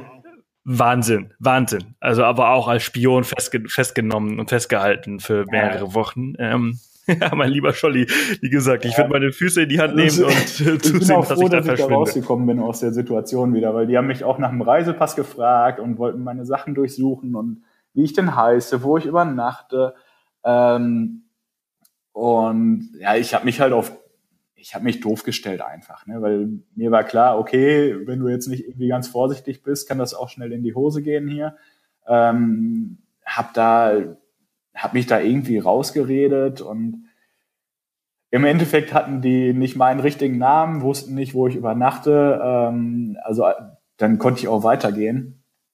Ähm, es war aber halt trotzdem eine Diskussion von einer halben Stunde oder so, wo die einfach auf Russisch auf mich eingeredet haben und ich habe mit meinen drei, vier Wörtern, die ich konnte und irgendwie auf Englisch und Deutsch versucht, da irgendwie rauszukommen.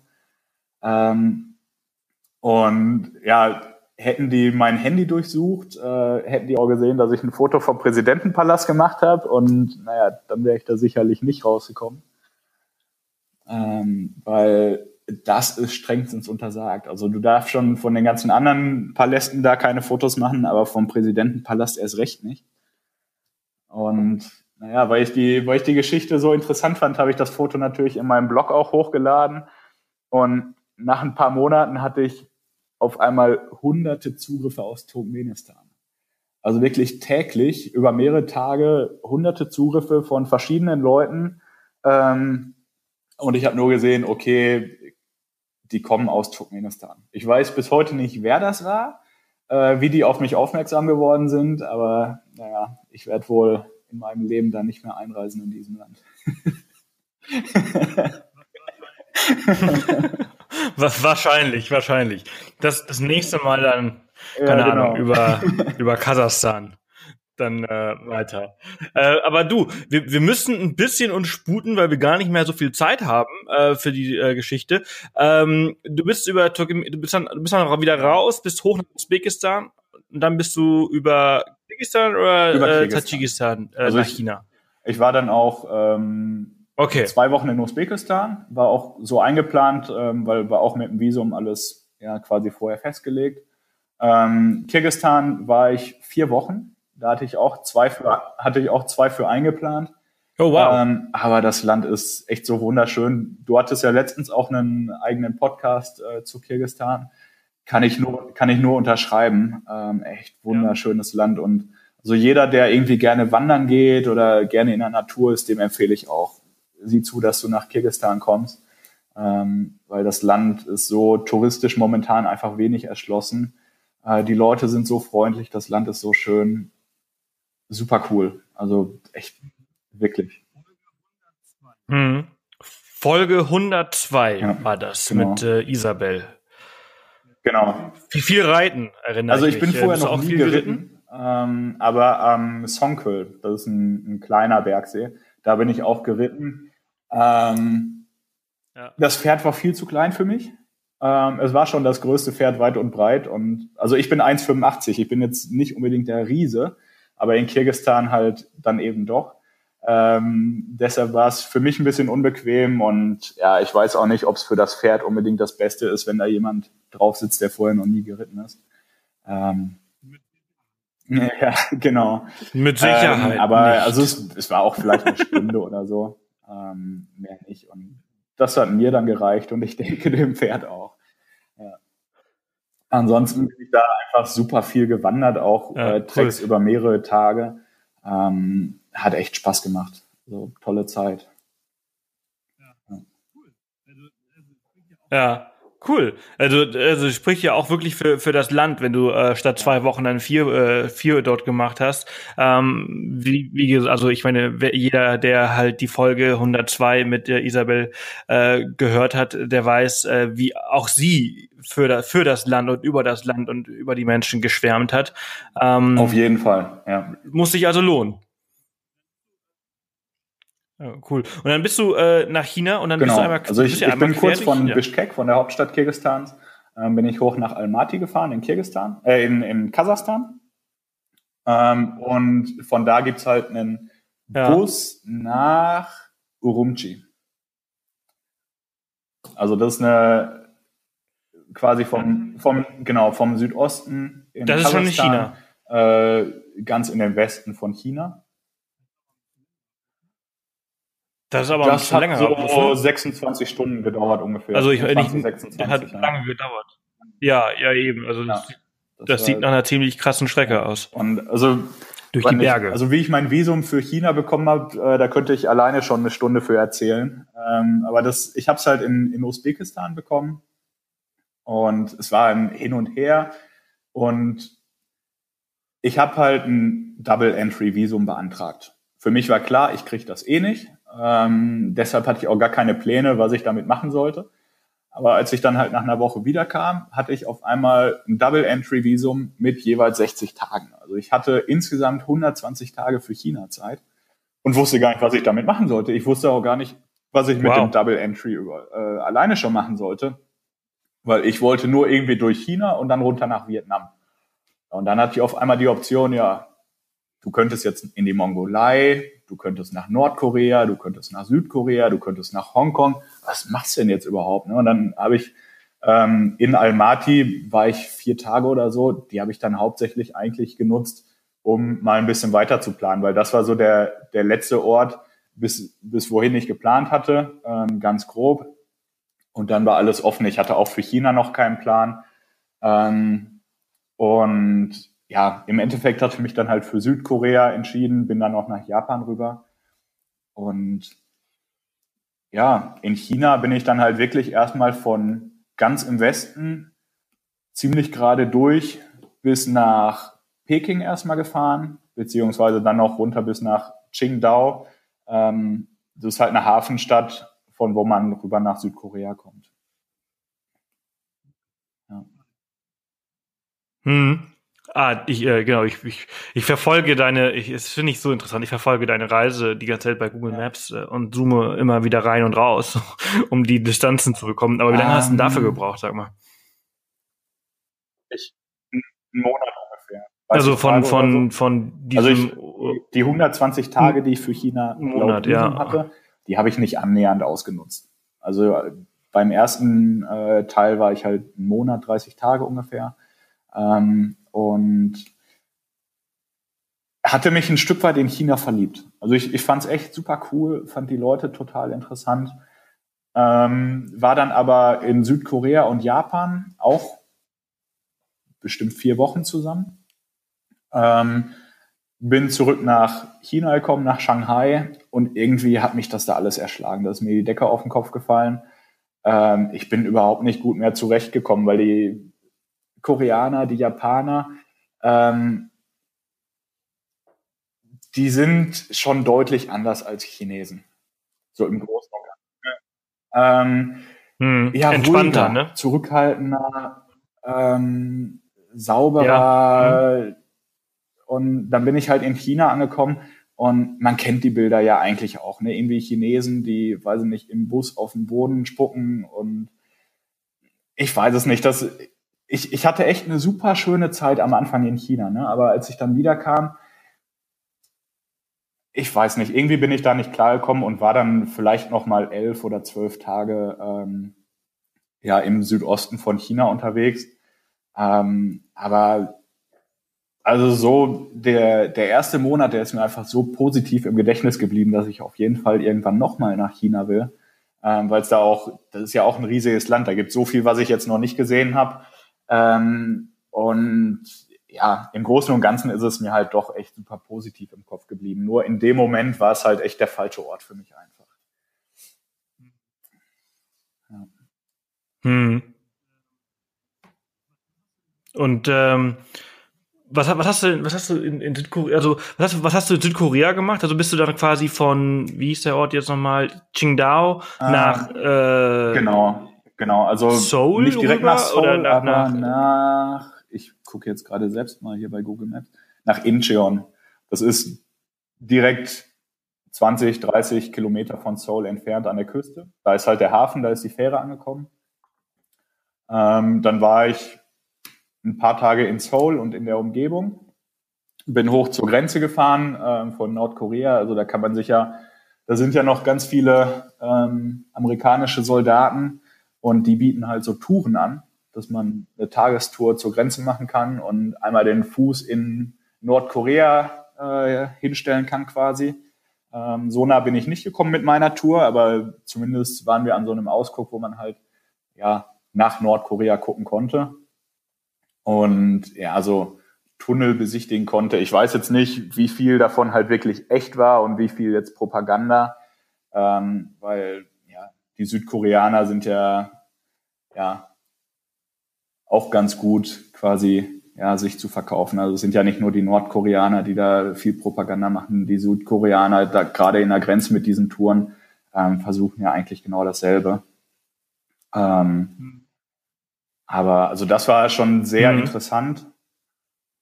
Und wo war ich noch? In Suwon, das ist direkt südlich von Seoul. Ähm, das ist eine eine kleine Stadt mit, ähm, ja, ja, mit so einer Burg und ist eine ganz hübsche Stadt und da gibt es so einen ähm, ja, Nachbau von historischen Dörfern. Also da war ich auch noch ein bisschen und von da bin ich. Aber sag mal, ja, Südkorea ist aber auch ich, ziemlich ich weiß es gar nicht. Also ich, ähm, rund um Seoul natürlich auf jeden Fall. Also Seoul ist eine Riesenmetropole ähm, ich weiß gar nicht, wie viele, ob da 10 oder 15 Millionen Menschen wohnen. Ähm, und rundherum sind ja auch Städte ohne Ende. Ähm, und ich bin dann halt mit dem Bus ähm, nach Süden gefahren. Da hat man aber auch schon viel grüne Landschaft gesehen. Also es ist überall natürlich ähm, große mhm. Orte mhm. und es wohnen halt auch sehr viele Menschen in dem kleinen Land. Ähm, aber es, es gibt auch viele Orte, wo man wandern könnte und so. Also da habe ich jetzt alles nicht gemacht. Ich war nur in den Orten unterwegs. Ähm, aber Möglichkeiten gibt's da schon einige. Hm. Genau. Und du bist halt eben auch noch nach Japan, ne? B äh, bist du dann, Ähm, von, also bist ich du denn da bin dann nach? Busan gefahren, das ist ganz im Süden von Korea. Und von da gibt's halt eine Fähre. Und Mhm. das war echt super einfach. Bin ich am, am Tag vorher hin, habe mir mein Ticket geholt ähm, und bin rübergefahren. Da, da gibt's eine langsame Nachtfähre und halt eben diese Schnellboote. Und ähm, ja, dann war ich zwei, drei Stunden später war ich schon in Japan. Und dann bin Aber auf, auf welche Insel bist du dann gefahren? Bist du dann auf die südliche Insel? Also auf, da, da gibt's ja eine Insel, die vorgelagert ist von, von Ah. Südkorea, so ein ganz kleines Ding. Und genau, halt also eben ich bin nach die Fukuoka gefahren. große Die Insel. Stadt heißt so. Wie die Insel heißt, weiß ich jetzt gar nicht.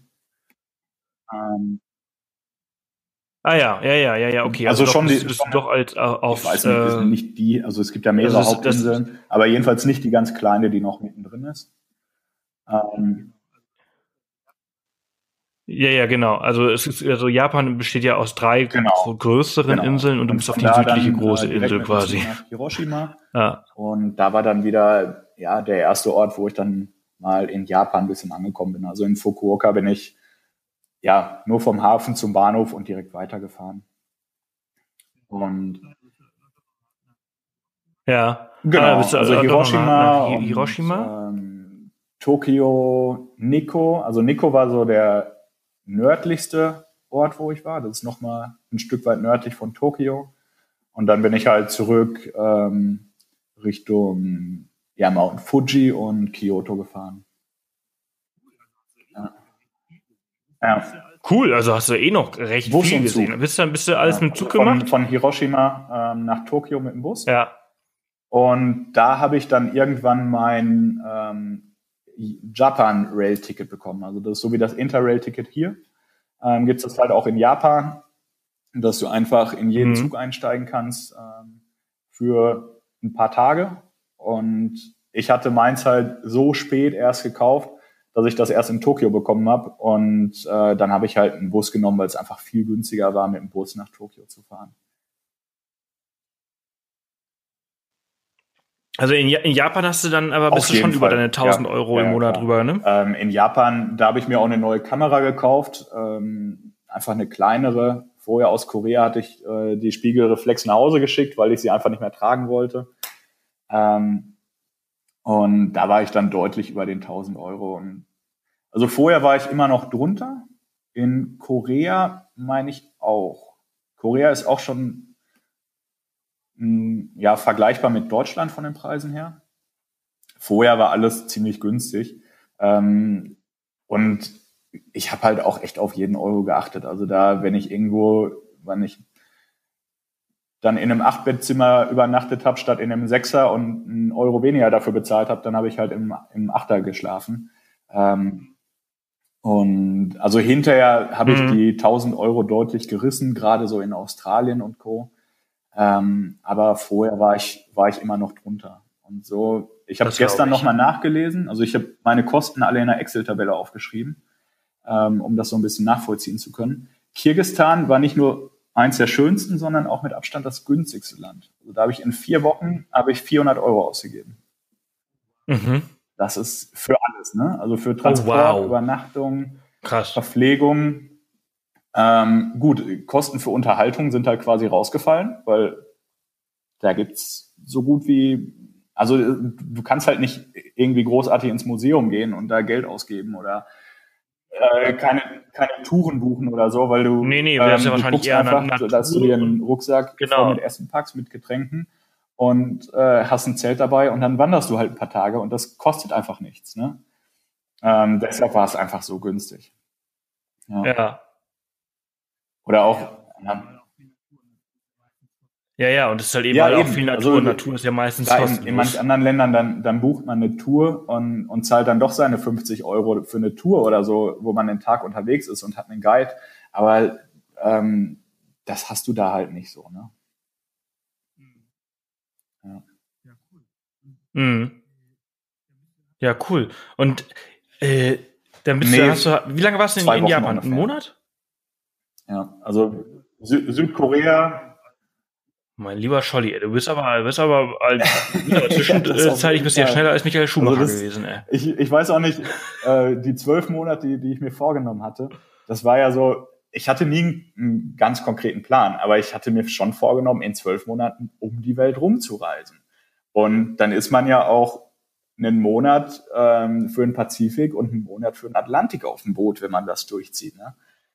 Hätte ich halt zehn Monate für quasi alle Länder ja, ja. gehabt. Ähm, jetzt habe ich so viel Zeit gebraucht, um bis nach Bali runterzukommen. Ähm, und selbst das war schon super schnell. Also das ist auch eins, eins der Dinge, die ich so im Nachhinein anders machen würde, ja, ja, ja, ja. weniger vornehmen. Also ich, ich habe echt viele coole Orte gesehen, viele Länder kennengelernt, aber oft halt auch nur so an der Oberfläche gekratzt. Ja. Ja, das glaube ich. Ja, ja, das ist, das ist halt eben dieser Nachteil. Ne? Also ich, ich finde, da kommen wir vielleicht zum Schluss noch ein bisschen dazu. Was hättest du vielleicht anders gemacht äh, und äh, wie hättest du es anders gemacht? Aber äh, erstmal zurück zu deiner, äh, deiner Formel 1 Karriere äh, im Reisen. Ähm, du bist dann quasi wieder zurück nach Südkorea von oder bist Japan du von Japan direkt, direkt, nach China? Äh, nach China, also von Kyoto oder nee, von Osaka war das. Von, von Osaka Genau, gibt's nach Shanghai. Von Osaka nach, nach ähm, Shanghai. mit zwei Übernachtungen. Also die hat recht lange gedauert. Ähm, aber war ganz cool. Also das war eine ziemlich große Fähre. Ähm, Wellen hat man nie mitbekommen. Ähm, äh, eine, japanische, eine japanische?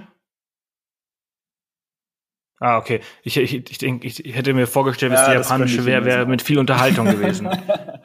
Aber nee, also diese okay, Fähre okay. war sogar erstaunlich ruhig. Also ähm, es waren wenig Leute an Bord. Ähm, vielleicht 15 Passagiere für, für ein Riesending. Also da hätten auch oh, krass. mehr als 100, ich weiß gar nicht wie viele, aber mehr als 100 auf jeden Fall drauf gepasst. Ähm, und unten war halt Fracht und Autos und so waren drin. Ähm, und bist du dann der Star äh, gewesen der, der, Fahrt? Also auf jeden Fall waren alle Menschen interessiert an mir, ja. Unterhalten. Ja, die haben sich gefragt, weil die haben sich gefragt, wer ist dieser Michael Schumacher? Unterhalten warum, war warum ist der so schnell? Es waren fast nur Chinesen an Bord. Ähm, aber also es waren schon alle interessiert an mir, was ich denn hier mache. Ähm, weil da waren auch einige, die halt regelmäßig mit der Fähre fahren und ja, so viele gibt's wohl nicht, die halt die Fähre nehmen, weil keine Ahnung, Fliegen ist sogar günstiger, ist natürlich schneller. Ähm, ja, aber die Fähre war auch ganz interessant. Ja, okay, cool. Äh, und dann äh, Shanghai, du hast ja gesagt, äh, da ist dir die Decke auf den Kopf gefallen. Das waren dann ein bisschen zu viele Menschen, zu viele Städte. Äh, und dann bist du äh, schnurstracks äh, quer ähm, rüber bis ja, nach Vietnam. Ja, ziemlich direkt. Also ich, ich habe mir schon noch ein paar Orte angeschaut und habe auch ein paar Umwege gemacht. Ähm, also in, in China gibt's ja echt überall was zu sehen. Und ähm, du Wie voll ist China? Also klar, es gibt Shanghai und Co. Ähm, super voll, riesige Metropolen. Ähm, und so die Ostküste, da ist ja auch eine Metropole neben der anderen. Und eigentlich merkst du gar nicht, wann die eine Stadt anfängt äh, und die andere aufgehört hat. Ne? Ja, genau. Es ist wie zu Hause hier. Ne? Ja, doch ein bisschen anders. noch Köln oder Leverkusen? Das, das so, darfst du auch nicht so, zu dem Köln. Noch Köln oder Leverkusen? Hm. ähm, ja, aber also ich, ich bin ja im Westen angekommen. Ja, ja. Und der Westen Chinas ist sehr leer. Also du hast viel Wüste, viel Natur, wenig Menschen. Und also Urumqi, wo ich da angekommen bin, das ist auch eine Stadt mit drei Millionen. Ähm, aber ansonsten, ich war halt auch in, weiß ich nicht, in Turpan zum Beispiel, da wohnen vielleicht, weiß ich nicht, 100, 200.000 Menschen. Das ist ja quasi ein Dorf in China. Aber von da bin ich dann halt hm. ein bisschen rausgefahren, habe mir ähm, ja so uralte Grotten und so weiter angeschaut. Ähm, und du findest überall chinesische Touristen aber sehr viele kleine Dörfer auch. Also das, das hat mich auch ein bisschen überrascht, weil klar, China ist halt so das Vorurteil, was man hat. riesiges Land, noch mehr Menschen. Ähm, aber es gibt echt sehr coole, sehr ruhige Orte auch. Ja. Hm. Ich finde das, das, das, das Interessante an China, ohne selbst dort gewesen zu sein. Aber wenn ich mir das so anschaue, ist es ja so, dass der ähm, Osten einfach wahnsinnig voll ist. Äh, und da ja auch irgendwie so der Großteil der Menschen lebt und der ja, Westen ja eigentlich ziemlich leer auch ist, ne? Also da ist ja noch eigentlich noch sehr viel Platz nach oben, was ja auch sehr erschreckend ist, dass da noch mehr Platz ist ja. für auch mehr Menschen. Also da, das sind ja schon so viele. Da, wo ich halt Aber äh, ist schon äh, erstaunlich. Xinjiang, das ist halt die, die Provinz da im Westen. Ähm, du hast viel Wüste und es ist sehr heiß. Also es gibt Orte, wo es halt täglich 45 Grad warm ist. Ähm, und im Winter wird es halt auch sehr, sehr kalt. Ähm, es ist nicht unbedingt der wohnlichste Ort. Also da ist es im Osten an der Küste, ähm, ich habe es jetzt auch hier bei Google Maps wieder offen. Ne? Also der Osten ist grün, der Westen ist hier bräunlich. Ähm, die Veränderung kriegt man auch so mit, wenn man da wirklich durchs Land reist. Also das ist ein sehr vielfältiges Land von, von den Orten her, aber auch von der Landschaft her. Ja. Hm. Okay. Cool. Und äh, also jetzt muss ich ein bisschen, jetzt, ja. müssen, wir, jetzt müssen wir einen auf, auf Formel 1 machen, denn ähm, Anna und Sven okay. warten schon in den Startlöchern, äh, damit ich mit den beiden Podcasts aufnehme. Aber äh, also, weiter geht's äh, durchs nächste Land. Also wir haben jetzt noch vor uns genau. Vietnam, Laos, Kambodscha, Thailand, genau. Malaysia, Singapur und Indonesien. Wie also von China bist du über über einen Landweg natürlich äh, nach Vietnam rüber. Wie lange warst du in Vietnam? 15 ähm, Tage. Das, das weiß ich noch genau, weil ähm, du, du okay. bekommst als Deutscher 15 Tage visumfreie Einreise. Und das, das habe ich, das habe ich ausgenutzt. Ja.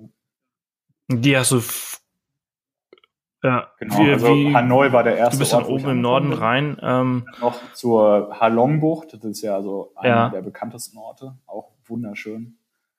Ähm, mm, ja. War auch ziemlich sehr touristisch. Ähm, bin ich natürlich, also ich bin da auch mit Natur hin. Ich, ich glaube, du hattest auch schon mal einen Podcast dazu. Kann das sein? Oder vertue Ja, jedenfalls, ähm, also ähm, ich war halt auf Natur da und wir waren schon an Orten, wo außer uns keiner war. Also wir hatten eine eigene Insel für uns zum Übernachten. Es war super cool. Also es ist echt wunderschön da und man kann den Tourimassen da auch ein bisschen entfliehen. Ähm, ja, und dann, also ich, ich bin jetzt nicht quer durch Vietnam bis in den Süden, ähm, sondern nur so bis nach, bis ins Zentrum und dann rüber nach Kambodscha gefahren. Ähm, hab da Besuch aus Deutschland bekommen von einem Kumpel, was ich sehr, sehr cool fand. Ähm, der, der war, ich weiß gar nicht, zehn Tage vielleicht bei mir. Dann ja, ist schon cool, wenn Freunde dann auch quasi ja. die, die, den Weg ja, äh, auf sich nehmen und natürlich auch die Kosten. Ist ja nicht äh, gerade günstig. Äh, und einen dann quasi cool auf Reisen besuchen. Das finde ich, das, das ist cool. Ähm, ja, Kambodscha, auch super interessantes Land. Also ich, ich bin da im Nordwesten angekommen, ähm, in einer Ecke, wo halt auch fast gar keine Touristen sind. Ähm, schon mal sehr cool. Also da habe ich irgendwie, ich glaube, zwei andere äh, Touristen getroffen. Ähm, und dann haben wir halt die Ecke ein bisschen erkundet. Ähm, war dann noch bei so einer ähm, Eco-Lodge, wo man mit ja, Elefanten Zeit verbringen konnte. Und also Thailand, Kambodscha ist ja bekannt für Elefanten, die da halt zum Arbeiten eingesetzt werden. Und äh, auf der Eco-Lodge, die haben sich halt ein paar Elefanten gekauft, die haben Land gekauft und lassen die Elefanten da einfach frei leben. Und äh, da konnte man das einfach ja, miterleben, wie Elefanten sich so ja, verhalten, wenn die frei leben können und einfach tun können, was sie wollen und wenn die nicht Arbeitssklaven mhm. sind. Ähm, und ja, da waren wir in einem Fluss unter einem kleinen Wasserfall und haben den Elefanten gebürstet, um den zu säubern. Ähm, das war auch ein super cooles Erlebnis. Und mhm.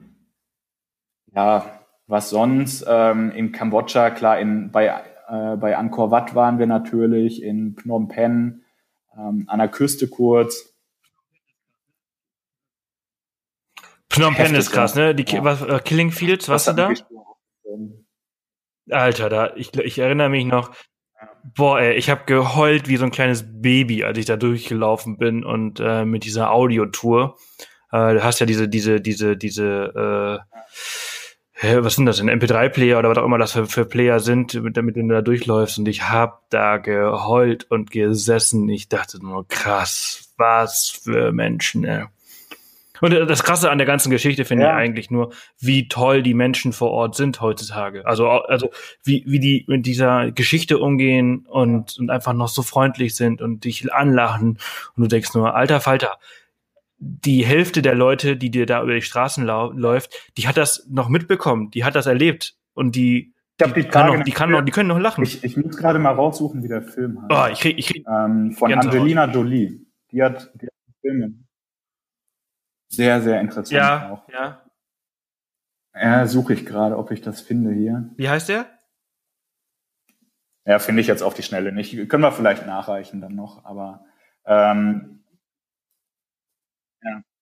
Aber ich, also, also diese Killing Fields da in Phnom Penh, äh, also ich finde, äh, ich weiß nicht, Phnom Penh ist jetzt keine, puh, weiß ich nicht, besondere Stadt, ja. war so mein, mein, mein, mein Eindruck. Aber äh, allein dafür, einfach nur, weil das so ein äh, geschichtsträchtiger Ort ist, der so, so wichtig ist, den, den jeder einmal, einmal erlebt äh, äh, haben sollte, weil wenn du das so das siehst und hörst, dann puh, da weißt du auch so, weißt du auch so ungefähr, was in Deutschland ja, vor vielen Jahren mal so passiert ist und wie das so abgegangen ist. Ne? Also ich finde, das haben die da. Nee, nee, also ich war halt 2000. Ja, ja, nee, nee, also, absolut. Also ich möchte hier nichts ähm, vergleichen. War ich mit einem Kumpel in Auschwitz und das war halt echt der der einzige Ort, wo ich ja. mich ähnlich gefühlt habe wie da bei den Killing Fields. Das war echt. Ich ich kann es nicht erklären, aber das, das fand ich einfach nur heftig. Ja.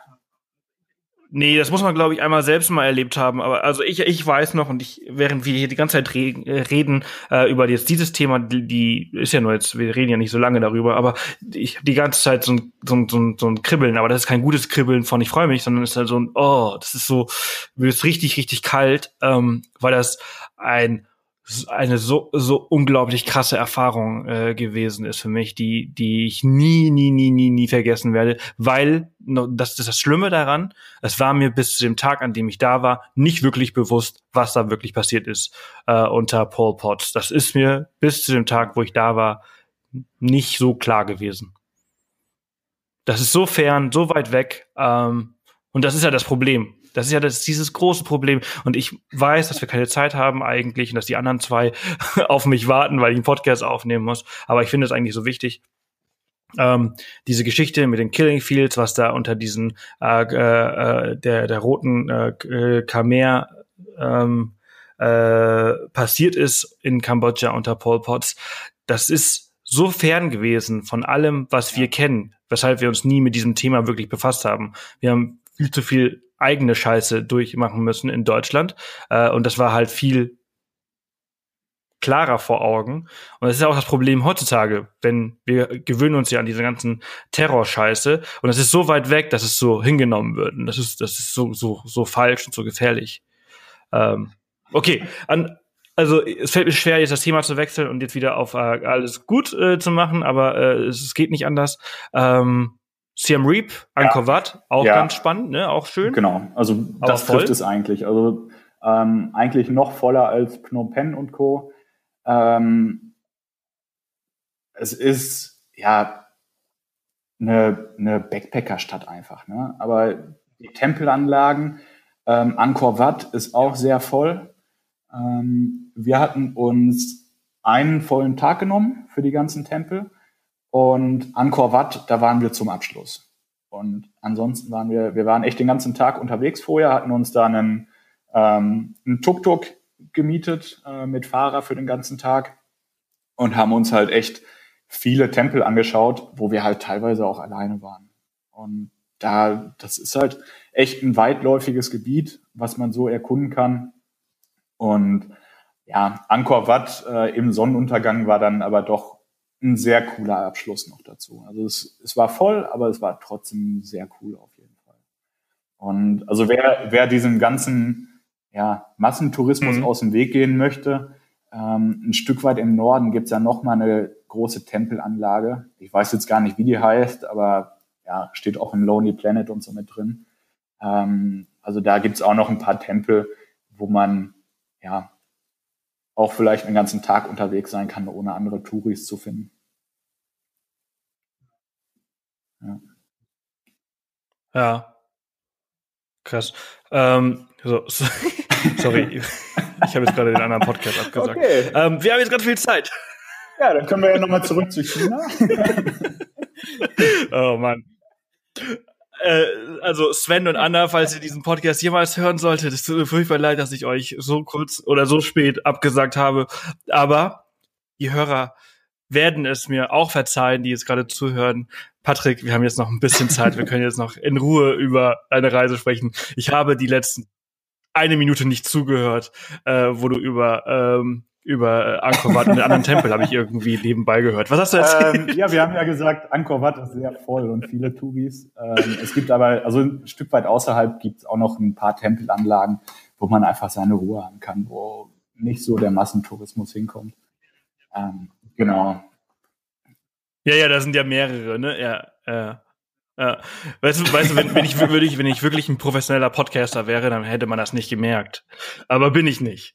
Weißt du, hier ist so Off the Path, das ist so ein Amateur-Scheiß hier und ich habe sowieso keine Ahnung. Entsprechend bin ich da auch einfach wirklich gut. ehrlich. Ähm, ich hoffe, du verzeihst mir. Alles gut. Also, ja, aber ich, ich finde auch, also du hast ja vorhin gesagt, Sim Reap ist, ist eine, eine Backpacker-Stadt. Es ist äh, total ähm, krass. Ich war auch total überrascht.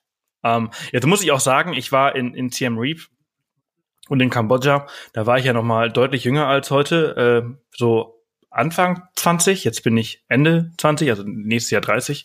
Ähm, das ist noch, auch noch mal, glaube ich, eine ganz andere Erfahrung. Ich fand ich fand es damals ziemlich cool, muss ich ehrlich sagen. Ähm, halt auch einfach eine, eine, ja, eine andere Zeit, wenn man da so als wirklich so richtig Backpacker durch und durch da quasi äh, Party, Party, Party auf dieser Party Street abends ähm, und und aber ich fand, ich muss sagen, also Angkor Wat fand ich auch sehr spannend. Ich war, ich war sehr früh morgens da. Ich hatte den den den den Tempel mehr oder weniger für mich alleine.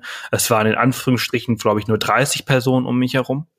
Ähm, ich kenne Geschichten, äh, also wir die, haben, äh, wo noch eine Null eine halbe Stunde eine Stunde auf jeden Fall äh, angestanden. Äh, um da diese berühmte Treppe hochgehen zu können. Weil einfach so viele Menschen da waren. Ja, das, also vielleicht, vielleicht ist vor, ja, vielleicht ist so vor, ich weiß gar nicht, also acht Jahren war es vielleicht ja, noch nicht so voll wie heute. Auch, ne? Also es wird ähm, ja immer bekannter als, als Touristenziel. Ja, ja, ja. Das, das äh, glaube ich auch. Das, das, merkt man aber auch, dass immer mehr Leute. Also Thailand ist ja sowieso schon eigentlich immer sehr, sehr voll und, sehr, sehr beliebt gewesen. Aber äh, es, es zieht die Leute halt eben jetzt auch ein bisschen weiter. Also äh, Vietnam ist auch schon immer beliebt gewesen, aber durch die äh, Khmer Rouge äh, durch die Geschichte äh, von Kambodscha mit äh, Pol Potts äh, war das Land halt auch, auch eine lange Zeit halt eben irgendwie nicht so auf dem Radar. Das gleiche gilt auch für Myanmar, was sich halt in den letzten nee, Jahren auch nicht. sehr, sehr, sehr, sehr geändert hat. Da also warst du nicht, ne? Ja. Lohnt sich auch. Also ich, ich glaube, es hat sich mittlerweile auch sehr geändert. Als ich dort war, das war, das war total, das war total spannend, das war total abenteuerlich. Konnte man kein Geld abheben, musste das ganze Geld aus Thailand mitbringen, alles immer jeden einzelnen Schein in Büchern äh, äh, packen, damit die halt äh, wirklich äh, wie neu aussahen, die durften keine, keine Knicke haben, die durften nicht eingerissen sein. Ähm, das war total krass. Also total spannend. Äh, du bist halt über den Landweg äh, über die ja, Grenze genau. dann wahrscheinlich direkt nach Bangkok gefahren, also von oder? Von CM Reap halt mit einem mit einem kleinen Bus. Ja. Ähm, war auch ein bisschen ja, kompliziert, unerwartet, äh, weil unser Bus dann an der Grenze auf einmal weg war und wir halt ohne Bus da standen. Aber gut, dann kam auch schnell jemand angerannt und meinte, okay, gleich kommt äh, ein neuer Bus, den könnt ihr nehmen oder ihr könnt hier übernachten und dann morgen gucken, was ihr macht. Aber hat im Endeffekt auch wieder alles funktioniert. Genau, und dann waren wir halt in Bangkok. Ähm, Thomas, mein Kumpel, der ist von Bangkok wieder nach Hause geflogen dann. Und ähm, ja, ich habe halt eine Runde Richtung Norden gemacht erstmal. Also mit Ayutthaya, ähm, Lopburi und Co. bis nach Chiang Mai, Pai, Chiang Rai und bin dann halt nach, mhm. Laos, nach Laos rüber. Oh, cool. Ähm, bist bis du, nach Chiang Mai. Hast du das alles mit Zug gemacht? Und von da dann mit dem Bus. Ja. Ja. Auch ganz anders, ne? Da ja, oben die Berge Fall. als, als also dann, dann der Süden so später. Ich war halt auch nicht wirklich vorbereitet auf Thailand. Ähm, ich habe es halt mit den meisten Ländern so gemacht, dass ich mir im Land vorher eine grobe Route festgelegt habe. Dass ich mal nachgelesen habe, okay, was könnte man machen im nächsten Land? Und äh, dann habe ich halt nur gelesen, okay, hier diese fünf, sechs Orte, die sind ganz cool. Und dann war ich wie lange hast du dafür hm, gebraucht? Drei, vier also, Tage? Naja, ich überlege gerade, wie lange. Das war, das war ein Scherz. Ich hoffe, du hast ein bisschen länger gebraucht. Ich, nein, nein, nein. Ist, Sag bloß, du hast drei, vier Tage gebraucht. da war oder so. Keine Ahnung. Ich, weiß, ich weiß es wirklich nicht mehr, aber es ist schon ein bisschen okay. länger. Ja. Nee, auch echt ähm, sehr cool und nicht so touristisch äh, wie der Süden. Also der, der Süden, ähm, war nicht die, die ganzen ähm, Backpacker, ja, die nach ja, Thailand ja, fliegen, die halten sich ja meistens an der Küste und auf den Inseln auf. Ähm, gut, Chiang Mai ist halt auch sehr äh, touristisch, ne? da sind auch viele, aber die ganzen anderen Orte, super. Ja, Chiang, Chiang Mai ist so dieses, dieser Mix. Du hast halt halt in der Innenstadt viele genau. Touristen und wenn du halt so ein bisschen außerhalb gehst, äh, dann hast du halt diese ganzen ähm, äh, Ausländer, die halt dort ja. äh, günstig arbeiten. Ne? Also hier diese ganzen digitalen Nomaden, äh, die dann äh, quasi äh, das als ihre Base nehmen, um ihr Business halt irgendwie zu starten, weil ja. es, weiß ich nicht, so viel inspirierender halt und günstiger ist als, da, ne? weiß ich nicht. Wunderschön. Ja. Und ja, ja. Ja, also ich, ich war halt Bist du auf die Inseln ähm, gegangen? in Laos noch und bin von da dann wieder nach Süden. Und bin, bin aber ziemlich schnell dann nach ah, Süden okay. gefahren, ja. mhm. ähm, habe noch in, ich weiß gar nicht, wie man es ausspricht, Phetchaburi, Phetchaburi, ähm, ein Stück weit südlich von Bangkok war ich dann noch ein bisschen. Mhm. Und da äh, äh, Hua, Hua Hin? Phetchaburi heißt der Ort. Oder wo warst du? Ja, das ist ja, das. Äh, genau. Phetchaburi ist die, ist die, äh, warst du im Landesinneren? Genau. Und von da bin ich dann ja, ja okay, ja. Mhm. Schande über mein Haupt nach Phuket gefahren. Aber das, lag daran, hey, äh, dass ich Party, Phuket, Party, Party. Äh, mich ins Flugzeug nach Hause gesetzt habe, ähm, weil ich meine Wohnung aufgelöst habe. Also ich, ich habe ja vorhin gesagt, ähm, ich bin, ich habe meine Tasche gepackt, habe die Wohnung abgeschlossen und bin losgefahren. Ähm, am Anfang, ich habe mich von meinen Eltern überreden lassen, ähm, die Wohnung zu behalten. Ähm, was auch damals die richtige Entscheidung war, weil es hätte ja auch sein können, dass ich irgendwie vielleicht nach einem Monat doch schon die Schnauze voll habe und nicht mehr klarkomme und nach Hause will. Ähm, also ich hatte die Wohnung immer als, ja, als Backup und habe dann einfach nach ein paar Monaten gemerkt, ja, komm, irgendwie bin ich doch länger unterwegs lohnt sich nicht hier äh, jeden Monat noch die Miete zu zahlen, weil ähm, ich wohne nicht direkt in Unna, ein Stück weit äh, in, in Dortmund, sondern in Unna, was hier so 20 Minuten außerhalb ist.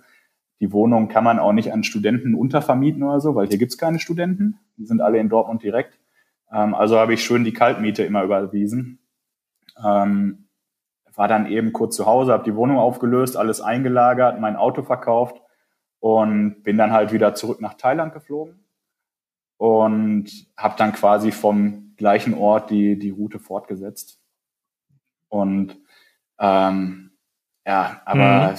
also Phuket ist so, ich habe ja viele touristische Orte vorher schon gesehen mit Siem Reap und Co.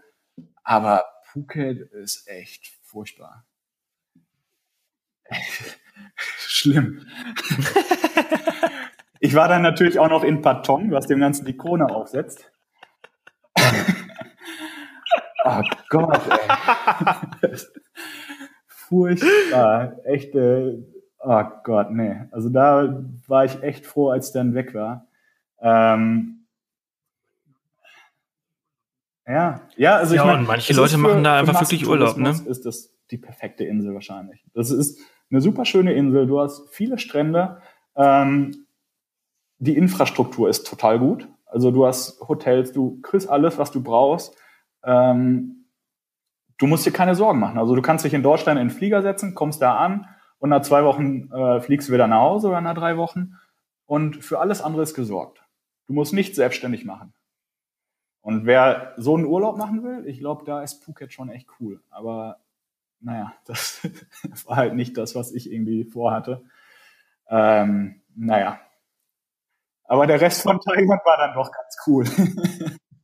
ich kann mir auch ehrlich, ich, ja, also vielleicht habe ich auch einfach ein komplett falsches Bild über, äh, über unsere Hörer hier bei Off the Path, aber ich kann mir ehrlich gesagt schlecht vorstellen, dass, dass es viele Leute gibt, die hier gerade zuhören und, also, und das als Nonplusultra sehen würden. Ähm, genau. ich, ich finde Phuket persönlich auch total schrecklich. Und ich finde, den Süden Thailands finde ich allgemein also ich finde den schon cool. Ich finde das, ich, ich, ich mag also auch so, so Krabi und, und so, ähm, äh, finde ich cool aber gleichzeitig finde ich das aber auch sehr fragwürdig und sehr gewöhnungsbedürftig. Es gibt noch ein paar schöne Ecken, besonders wenn man weiter südlich geht, weil da geht halt, da gehen halt wenige hin. Ja, also aber, ich war hinterher auch in, in Krabi auf Koh äh, was ja auch eine sehr touristische Insel ist. Sehr klein, sehr touristisch. Ähm, hatte ja, ich aber trotzdem eine coole finde ich auch sehr krass. Äh, ja. Da habe ich dann ähm, eine Gruppe Latinos kennengelernt und war einfach zum Feiern da. Und da hatte ich dann irgendwie ein paar Tage Spaß einfach, ähm, wo wir jeden Abend betrunken waren. Dafür war das cool. Ich glaube so, ich glaube so, so, so, ja, genau. Ich glaube so, dass wenn du ähm, ähm, andere Kulturen kennenlernen möchtest, außer die thailändische, ja. dann kannst du nach Südthailand gehen. Ja. weißt du, was ich meine? Also, ist ja, ist ja wenig, ist ja wenig thailändisch dabei, ne? Also so ein bisschen der thailändische Vibe vielleicht oder so. Aber du, du gehst ja eigentlich nur hin, um mit anderen Kulturen, mit anderen Menschen, genau. vermutlich auch mit anderen Deutschen irgendwie zu feiern.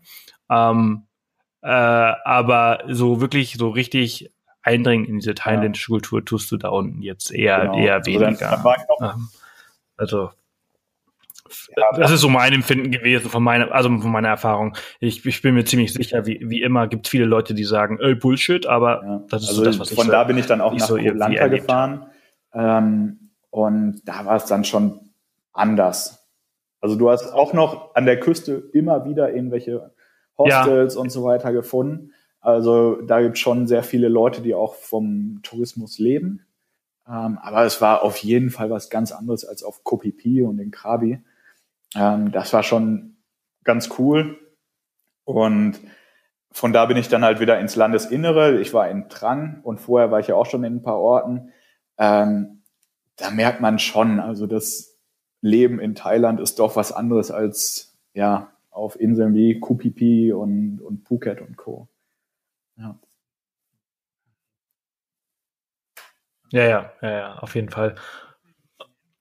Ähm, hast du den, Hast du denn so gemerkt, dieser, zum Beispiel eine, eine Sache, eine Sache, die ich nie vergessen werde, ich Vollidiot, äh, bin mal äh, nach, äh, wo war das denn? Ich glaube Krabi, äh, gereist und ich habe ja in Bangkok gelebt und ich mhm. habe zu der Zeit ein bisschen Thailändisch gesprochen. Und äh, ich bin dann zum Beispiel immer nach, nach, nach Krabi und dann habe ich irgendwie, ja, ich weiß gar nicht, äh, Patai ja. Mu.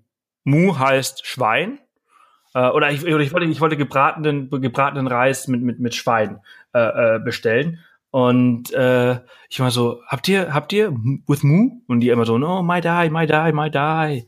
So, und dann, und dann äh, habe ich, glaube ich, vier oder fünf äh, so Stände äh, für Streetfood irgendwie so gefragt. Ich so, habt ihr mit Mu? Und dann, my die, my die, no, can, cannot, cannot, Mister, cannot. Und ich so, hä, was ist denn los? Mu, Pig, Pork, Bacon.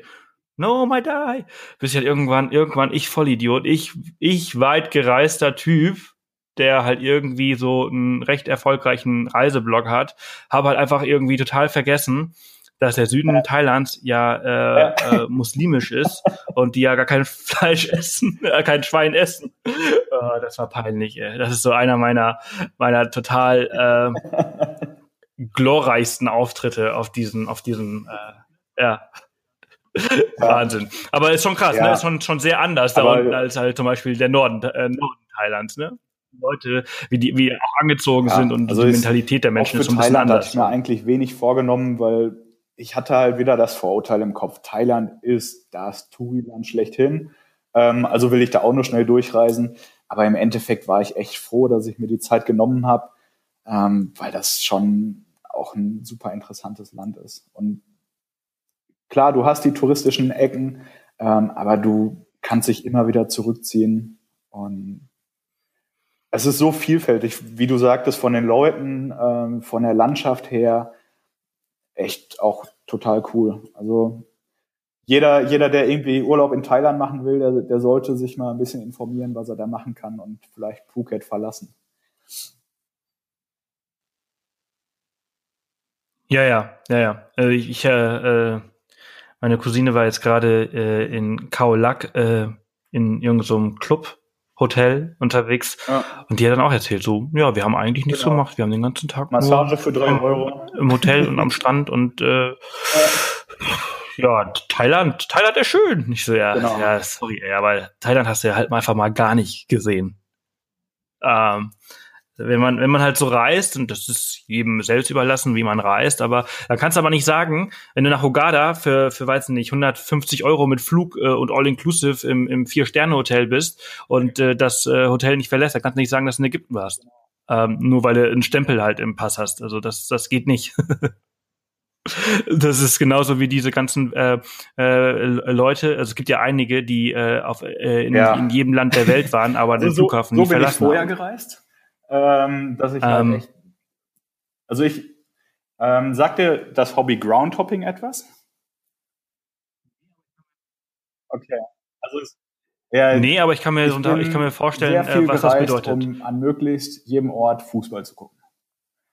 Das heißt, wir, wir haben uns auch gerne mal ins Auto gesetzt, sind irgendwie Freitagnachmittags losgefahren, zwölf Stunden bis nach Kroatien, haben da ein Fußballspiel geguckt sind nachmittags wieder losgefahren, um dann irgendwie am nächsten Tag zu Hause wieder ein Dortmund-Heimspiel zu gucken. Also so bin ich dann vorher auch mal gereist, dass wir halt wirklich irgendwie mal zwei Stunden in einem Ort waren und direkt wieder abgehauen sind.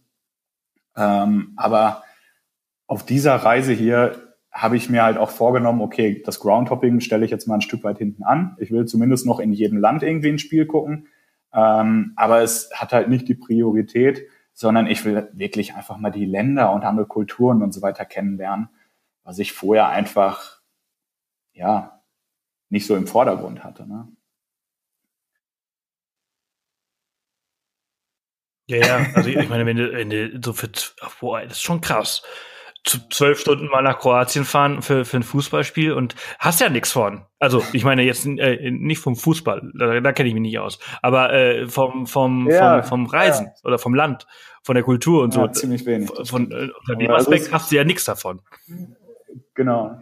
Außer eine, also Tank, ich, außer eine Tankquittung ne? aus ähm, Zagreb. Ich fahre auch heute noch gerne mal irgendwie ein paar Stunden. Äh, nein, nein, nein. Ich, äh, äh, nur um da Fußball zu gucken oder so, aber ähm, ja, da hatte ich jetzt einfach ja nahezu unendlich viel Zeit und konnte mir einfach ja aber du, aber, die aber Zeit du, in jedem Land nehmen und ähm, ja, mittlerweile ja. Ja, ja, ja, ja. Du, aber du bist, du, du siehst das auch so, oder? Dass, dass, dass dieses äh, Groundtopping, ähm, wie, wie du das jetzt nennst, äh, jetzt nichts mit mit Reisen und Wenig. mit also klar, man kann es äh, verbinden. Entdecken ne? wir, wir irgendwas auch, zu tun hat. Äh, immer wieder mal in für eine Woche in irgendeinem Land und haben dann geguckt, dass wir halt in der Woche möglichst irgendwie viele Spiele gucken können ähm, und haben dann auch viel gesehen, auch viele Orte, wo man sonst nie hingekommen wäre, sondern nur weil da eben irgendwie, weil nicht ein Drittligaspiel stattfindet in Rumänien gerade oder so. Ne? Ähm, aber ja, also mittlerweile, ja, mittlerweile mache ich äh, versuche Krass, auch eine ganz andere eine Art Mischung zu finden, dass ich äh, auch ein bisschen mehr sehe außerhalb der Stadien. Ja, ja, ist eine ganz andere Art zu reisen. Habe hab ich noch nie, äh, wusste ich bis gerade eben, wusste ich nicht, dass, dass man das, dass das gibt. Interessant. Es gibt so viele, so viele Arten des, des Tourismus, des Reisens. Ja, das, das äh, halt wieder sagen, was gelernt. Groundhopping. Mein Gott. Europa schon mal ähm, bereist, aber wirklich gesehen habe ich davon auch nicht so viel. Ja. Ja, inter ja interessant. Äh, weiter äh, genau. Malaysia. Also, äh, Grenzt ja direkt an Thailand. Ähm, bin ich mit dem Bus runtergefahren zur Grenze und dann mit dem Zug eben weiter und bin da an der Westküste meistens geblieben und halt ein Stück weit ins Landesinnere. Also den, den Osten habe ich gar nicht gesehen. Ähm, aber also ich habe jetzt gerade wieder die Karte mhm. offen. Zuerst war ich in Georgetown ähm, auf der Insel Penang. War ich sehr positiv von überrascht. Also es ist eine, auch eine Millionenstadt, Georgetown. Ähm, aber du kommst sehr schnell auch an schöne Strände. Du kannst da auch wandern gehen auf einem kleinen Berg. Ähm, und Malaysia ist ja im Vergleich zu Thailand, Kambodscha und Co. sehr modern. Also du hast eine richtig gute Infrastruktur für den Transport. Mhm. Ähm, es ist alles, ja, es ist einfach ein Stück weit westlicher von, ja, von der Infrastruktur und alles Mögliche, was du halt findest. Aber die Kultur der Leute ist halt natürlich trotzdem asiatisch. Ähm, und was mir gerade in, auf der Penang-Insel so gut gefiel, war die Vielfalt ähm, der Bevölkerung. Also du hast da ganze Viertel, wo Chinesen wohnen, wo Inder wohnen oder Malai und Thailänder und Indonesier, alles Mögliche und halt auf einer kleinen Insel beziehungsweise in einer Stadt und du musst nur zwei Straßen weitergehen und denkst, du wärst jetzt in einem anderen Land.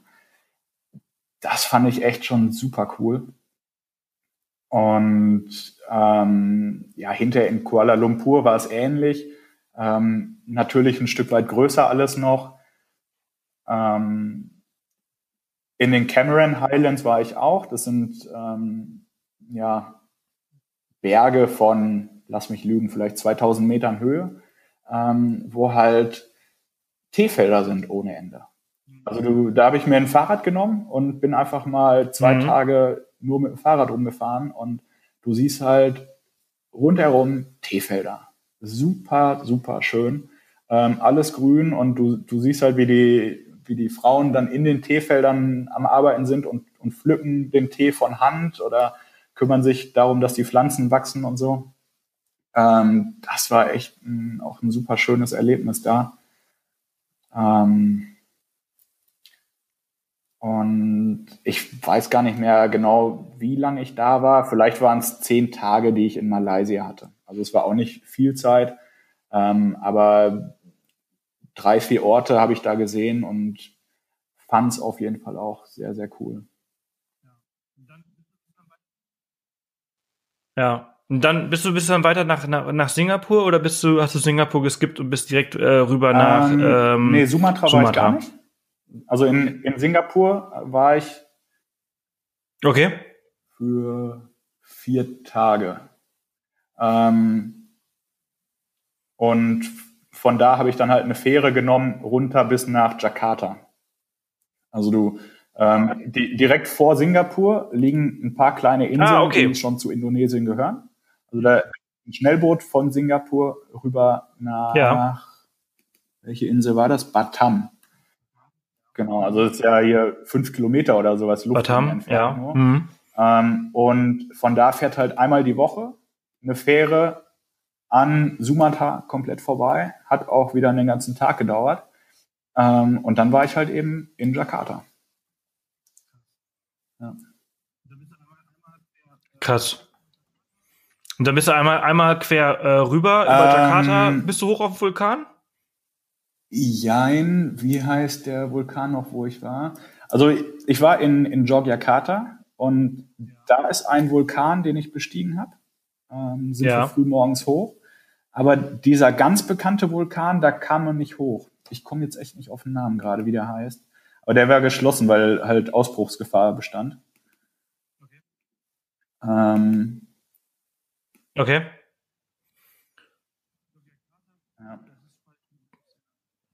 Yogyakarta bist du, das ist quasi schon, das genau. ist ja äh, in der Mitte äh, der, der Insel.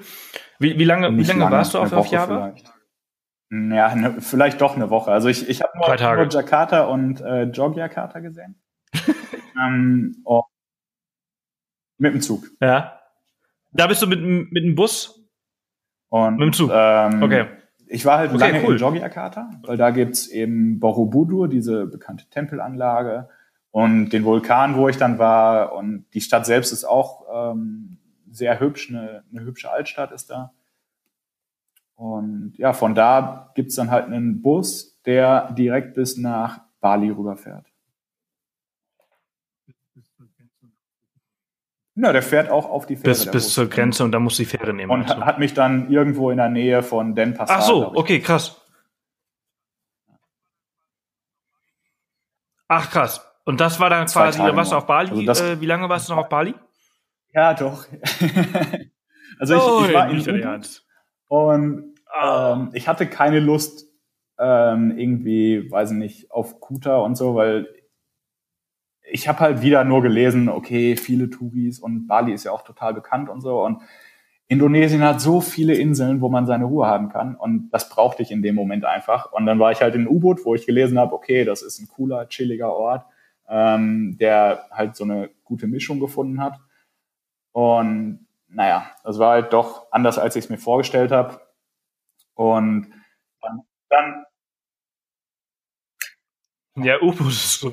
Ich weiß nicht, was man sich immer so unter U-Boot vorstellt, aber ich glaube schon, dass die U-Boot immer, immer so ein bisschen für eine Überraschung da ist, weil es ja schon sehr, mm, ach ja, ich mag's, ich mag's, also darf man nicht falsch verstehen, ich mag U-Boot, aber ich finde es halt auch äh, sehr, sehr. Ähm, ja, also ich, ich, ich weiß auch, es, es gibt sehr kann ich nicht erklären. auf Bali. Es ist anders. Wo man keine Touris findet und wo man vielleicht mal in Ruhe reisen kann und so. Aber irgendwie ist mir da auch wieder die Decke auf den Kopf gefallen und dann habe ich gesagt, komm, ja, also aber so viele, so viele, so viele Ecken sind das übrigens auf Bali dann nicht mehr, ne? Also so viel hast du dann nicht mehr. Äh, du hast quasi die, den, den Westen und den, den äh, Norden der Insel, der noch äh, recht äh, unberührt ist, aber der südliche Teil, also die, das, was alles auch bewohnt ist, wenn du auf Google Maps gehst, also alles, was so grün ist, das ist wirklich grün und äh, nicht so bewohnt und alles, was so äh, grau ist, ja. äh, ist, ein, ist alles nur Stadt, Stadt, Stadt, Stadt, Stadt, Stadt, Stadt.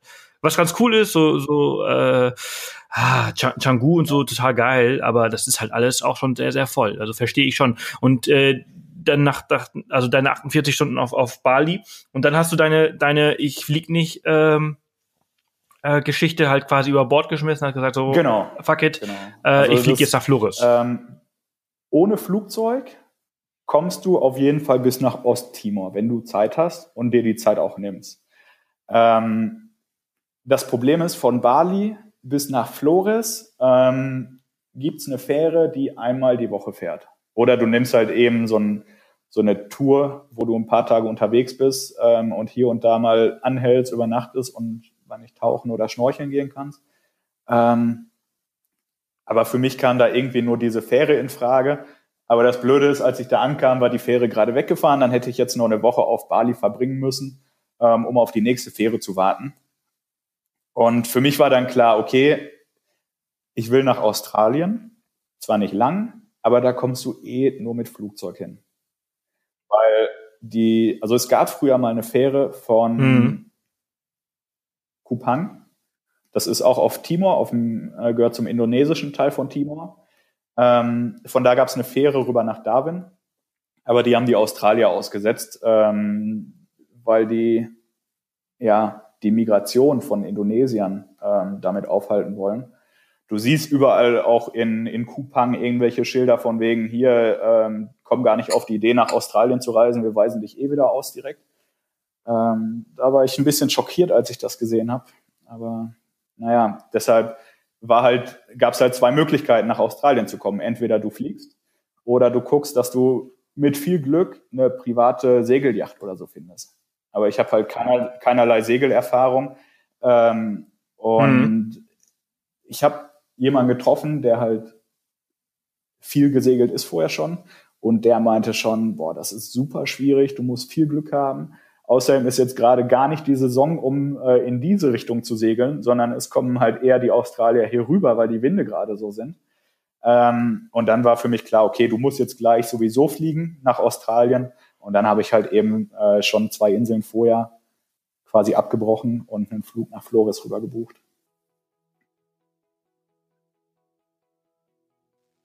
Okay, cool. Und äh, ja, bis dahin war deine deine Reise von von Dortmund bis nach äh, Bali, außer dieser ja, genau. kurze Flug zurück nach Hause. Aber der, gilt, also den, den kann man ja, den, der gilt ja nicht.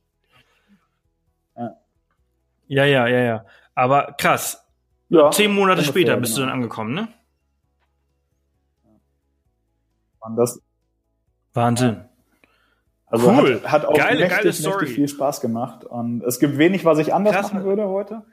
Ähm, langsamer Reisen gehört auf jeden Fall dazu. Ähm, dass ich eben nicht den Michael Schumacher mache. Ähm, aber gut, ansonsten, also für, für die gleiche Strecke, da kann man auch dreimal so lang unterwegs sein. Ähm, weiß ich nicht. Kann ich jetzt eh nicht mehr ändern. War auf jeden Fall trotzdem cool viel gesehen, viele Länder kennengelernt, die ich äh, mit einem Round the World Ticket oder so niemals kennengelernt hätte. Ähm, ja, alles richtig. Ja, auf jeden Fall kann ich kann, kann ich mir sehr gut vorstellen. Also es ist echt wirklich eine sehr sehr interessante Story, äh, die du da hast und es hat total viel Spaß gemacht, äh, sich mit dir so lange ja. vor allem äh, darüber zu unterhalten. Nee, nee, nee, ich glaube, musstest du nicht um neun zur Arbeit? Ja. ich weiß nicht, wann du es veröffentlichst, aber er ist ja jetzt gerade zwischen Weihnachten Geil. und Neujahr noch, deshalb muss ich heute nicht arbeiten. Ja, genau. Ach ja, ja, ja, okay. Glück gehabt, Glück gehabt. Äh, ja, wenn, wenn Anna und Sven äh, jetzt diese Folge hören, dann äh, ihr Lieben, es tut mir leid, ich habe euch äh, versetzt, äh, äh, weil es hier doch ein bisschen länger äh, dauerte als geplant. Patrick, vielen, vielen Dank, dass du dir äh, heute Morgen die Zeit genommen hast. Mittlerweile ist es hell draußen, wir können raus. ähm, und äh, ja, für dich äh, alles Gute, äh, einen ja, guten Rutsch bald. und ähm, ja, danke auch. Hat bis bald. Gemacht. Danke für deine Zeit. Ciao. Tschüssi. Ja, das war schon wieder die 106. Off the Path Podcast Folge. Wahnsinn, oder? Ihr seid noch da. Lange, lange geht diese Folge schon. Eine Stunde und 50 Minuten. Ähm, und das ist, glaube ich, auch so eins der längsten Folgen, die wir hier im Podcast jemals gehabt haben. Richtig krass. Wahnsinn, was äh, Patrick alles erlebt hat auf seiner Reise von Dortmund bis nach Bali, äh, ohne zu fliegen. Richtig cool. Und äh, ja, eigentlich müsste man äh, noch eine viel längere Folge mit Patrick aufnehmen über den zweiten Teil seiner Reise. Ähm, Finde ich sehr, sehr spannend. Äh, ich freue mich, dass er sich die Zeit genommen hat, äh, auch, noch, auch noch so viel Zeit. Ich, ich sehe das nicht als Selbstverständlichkeit.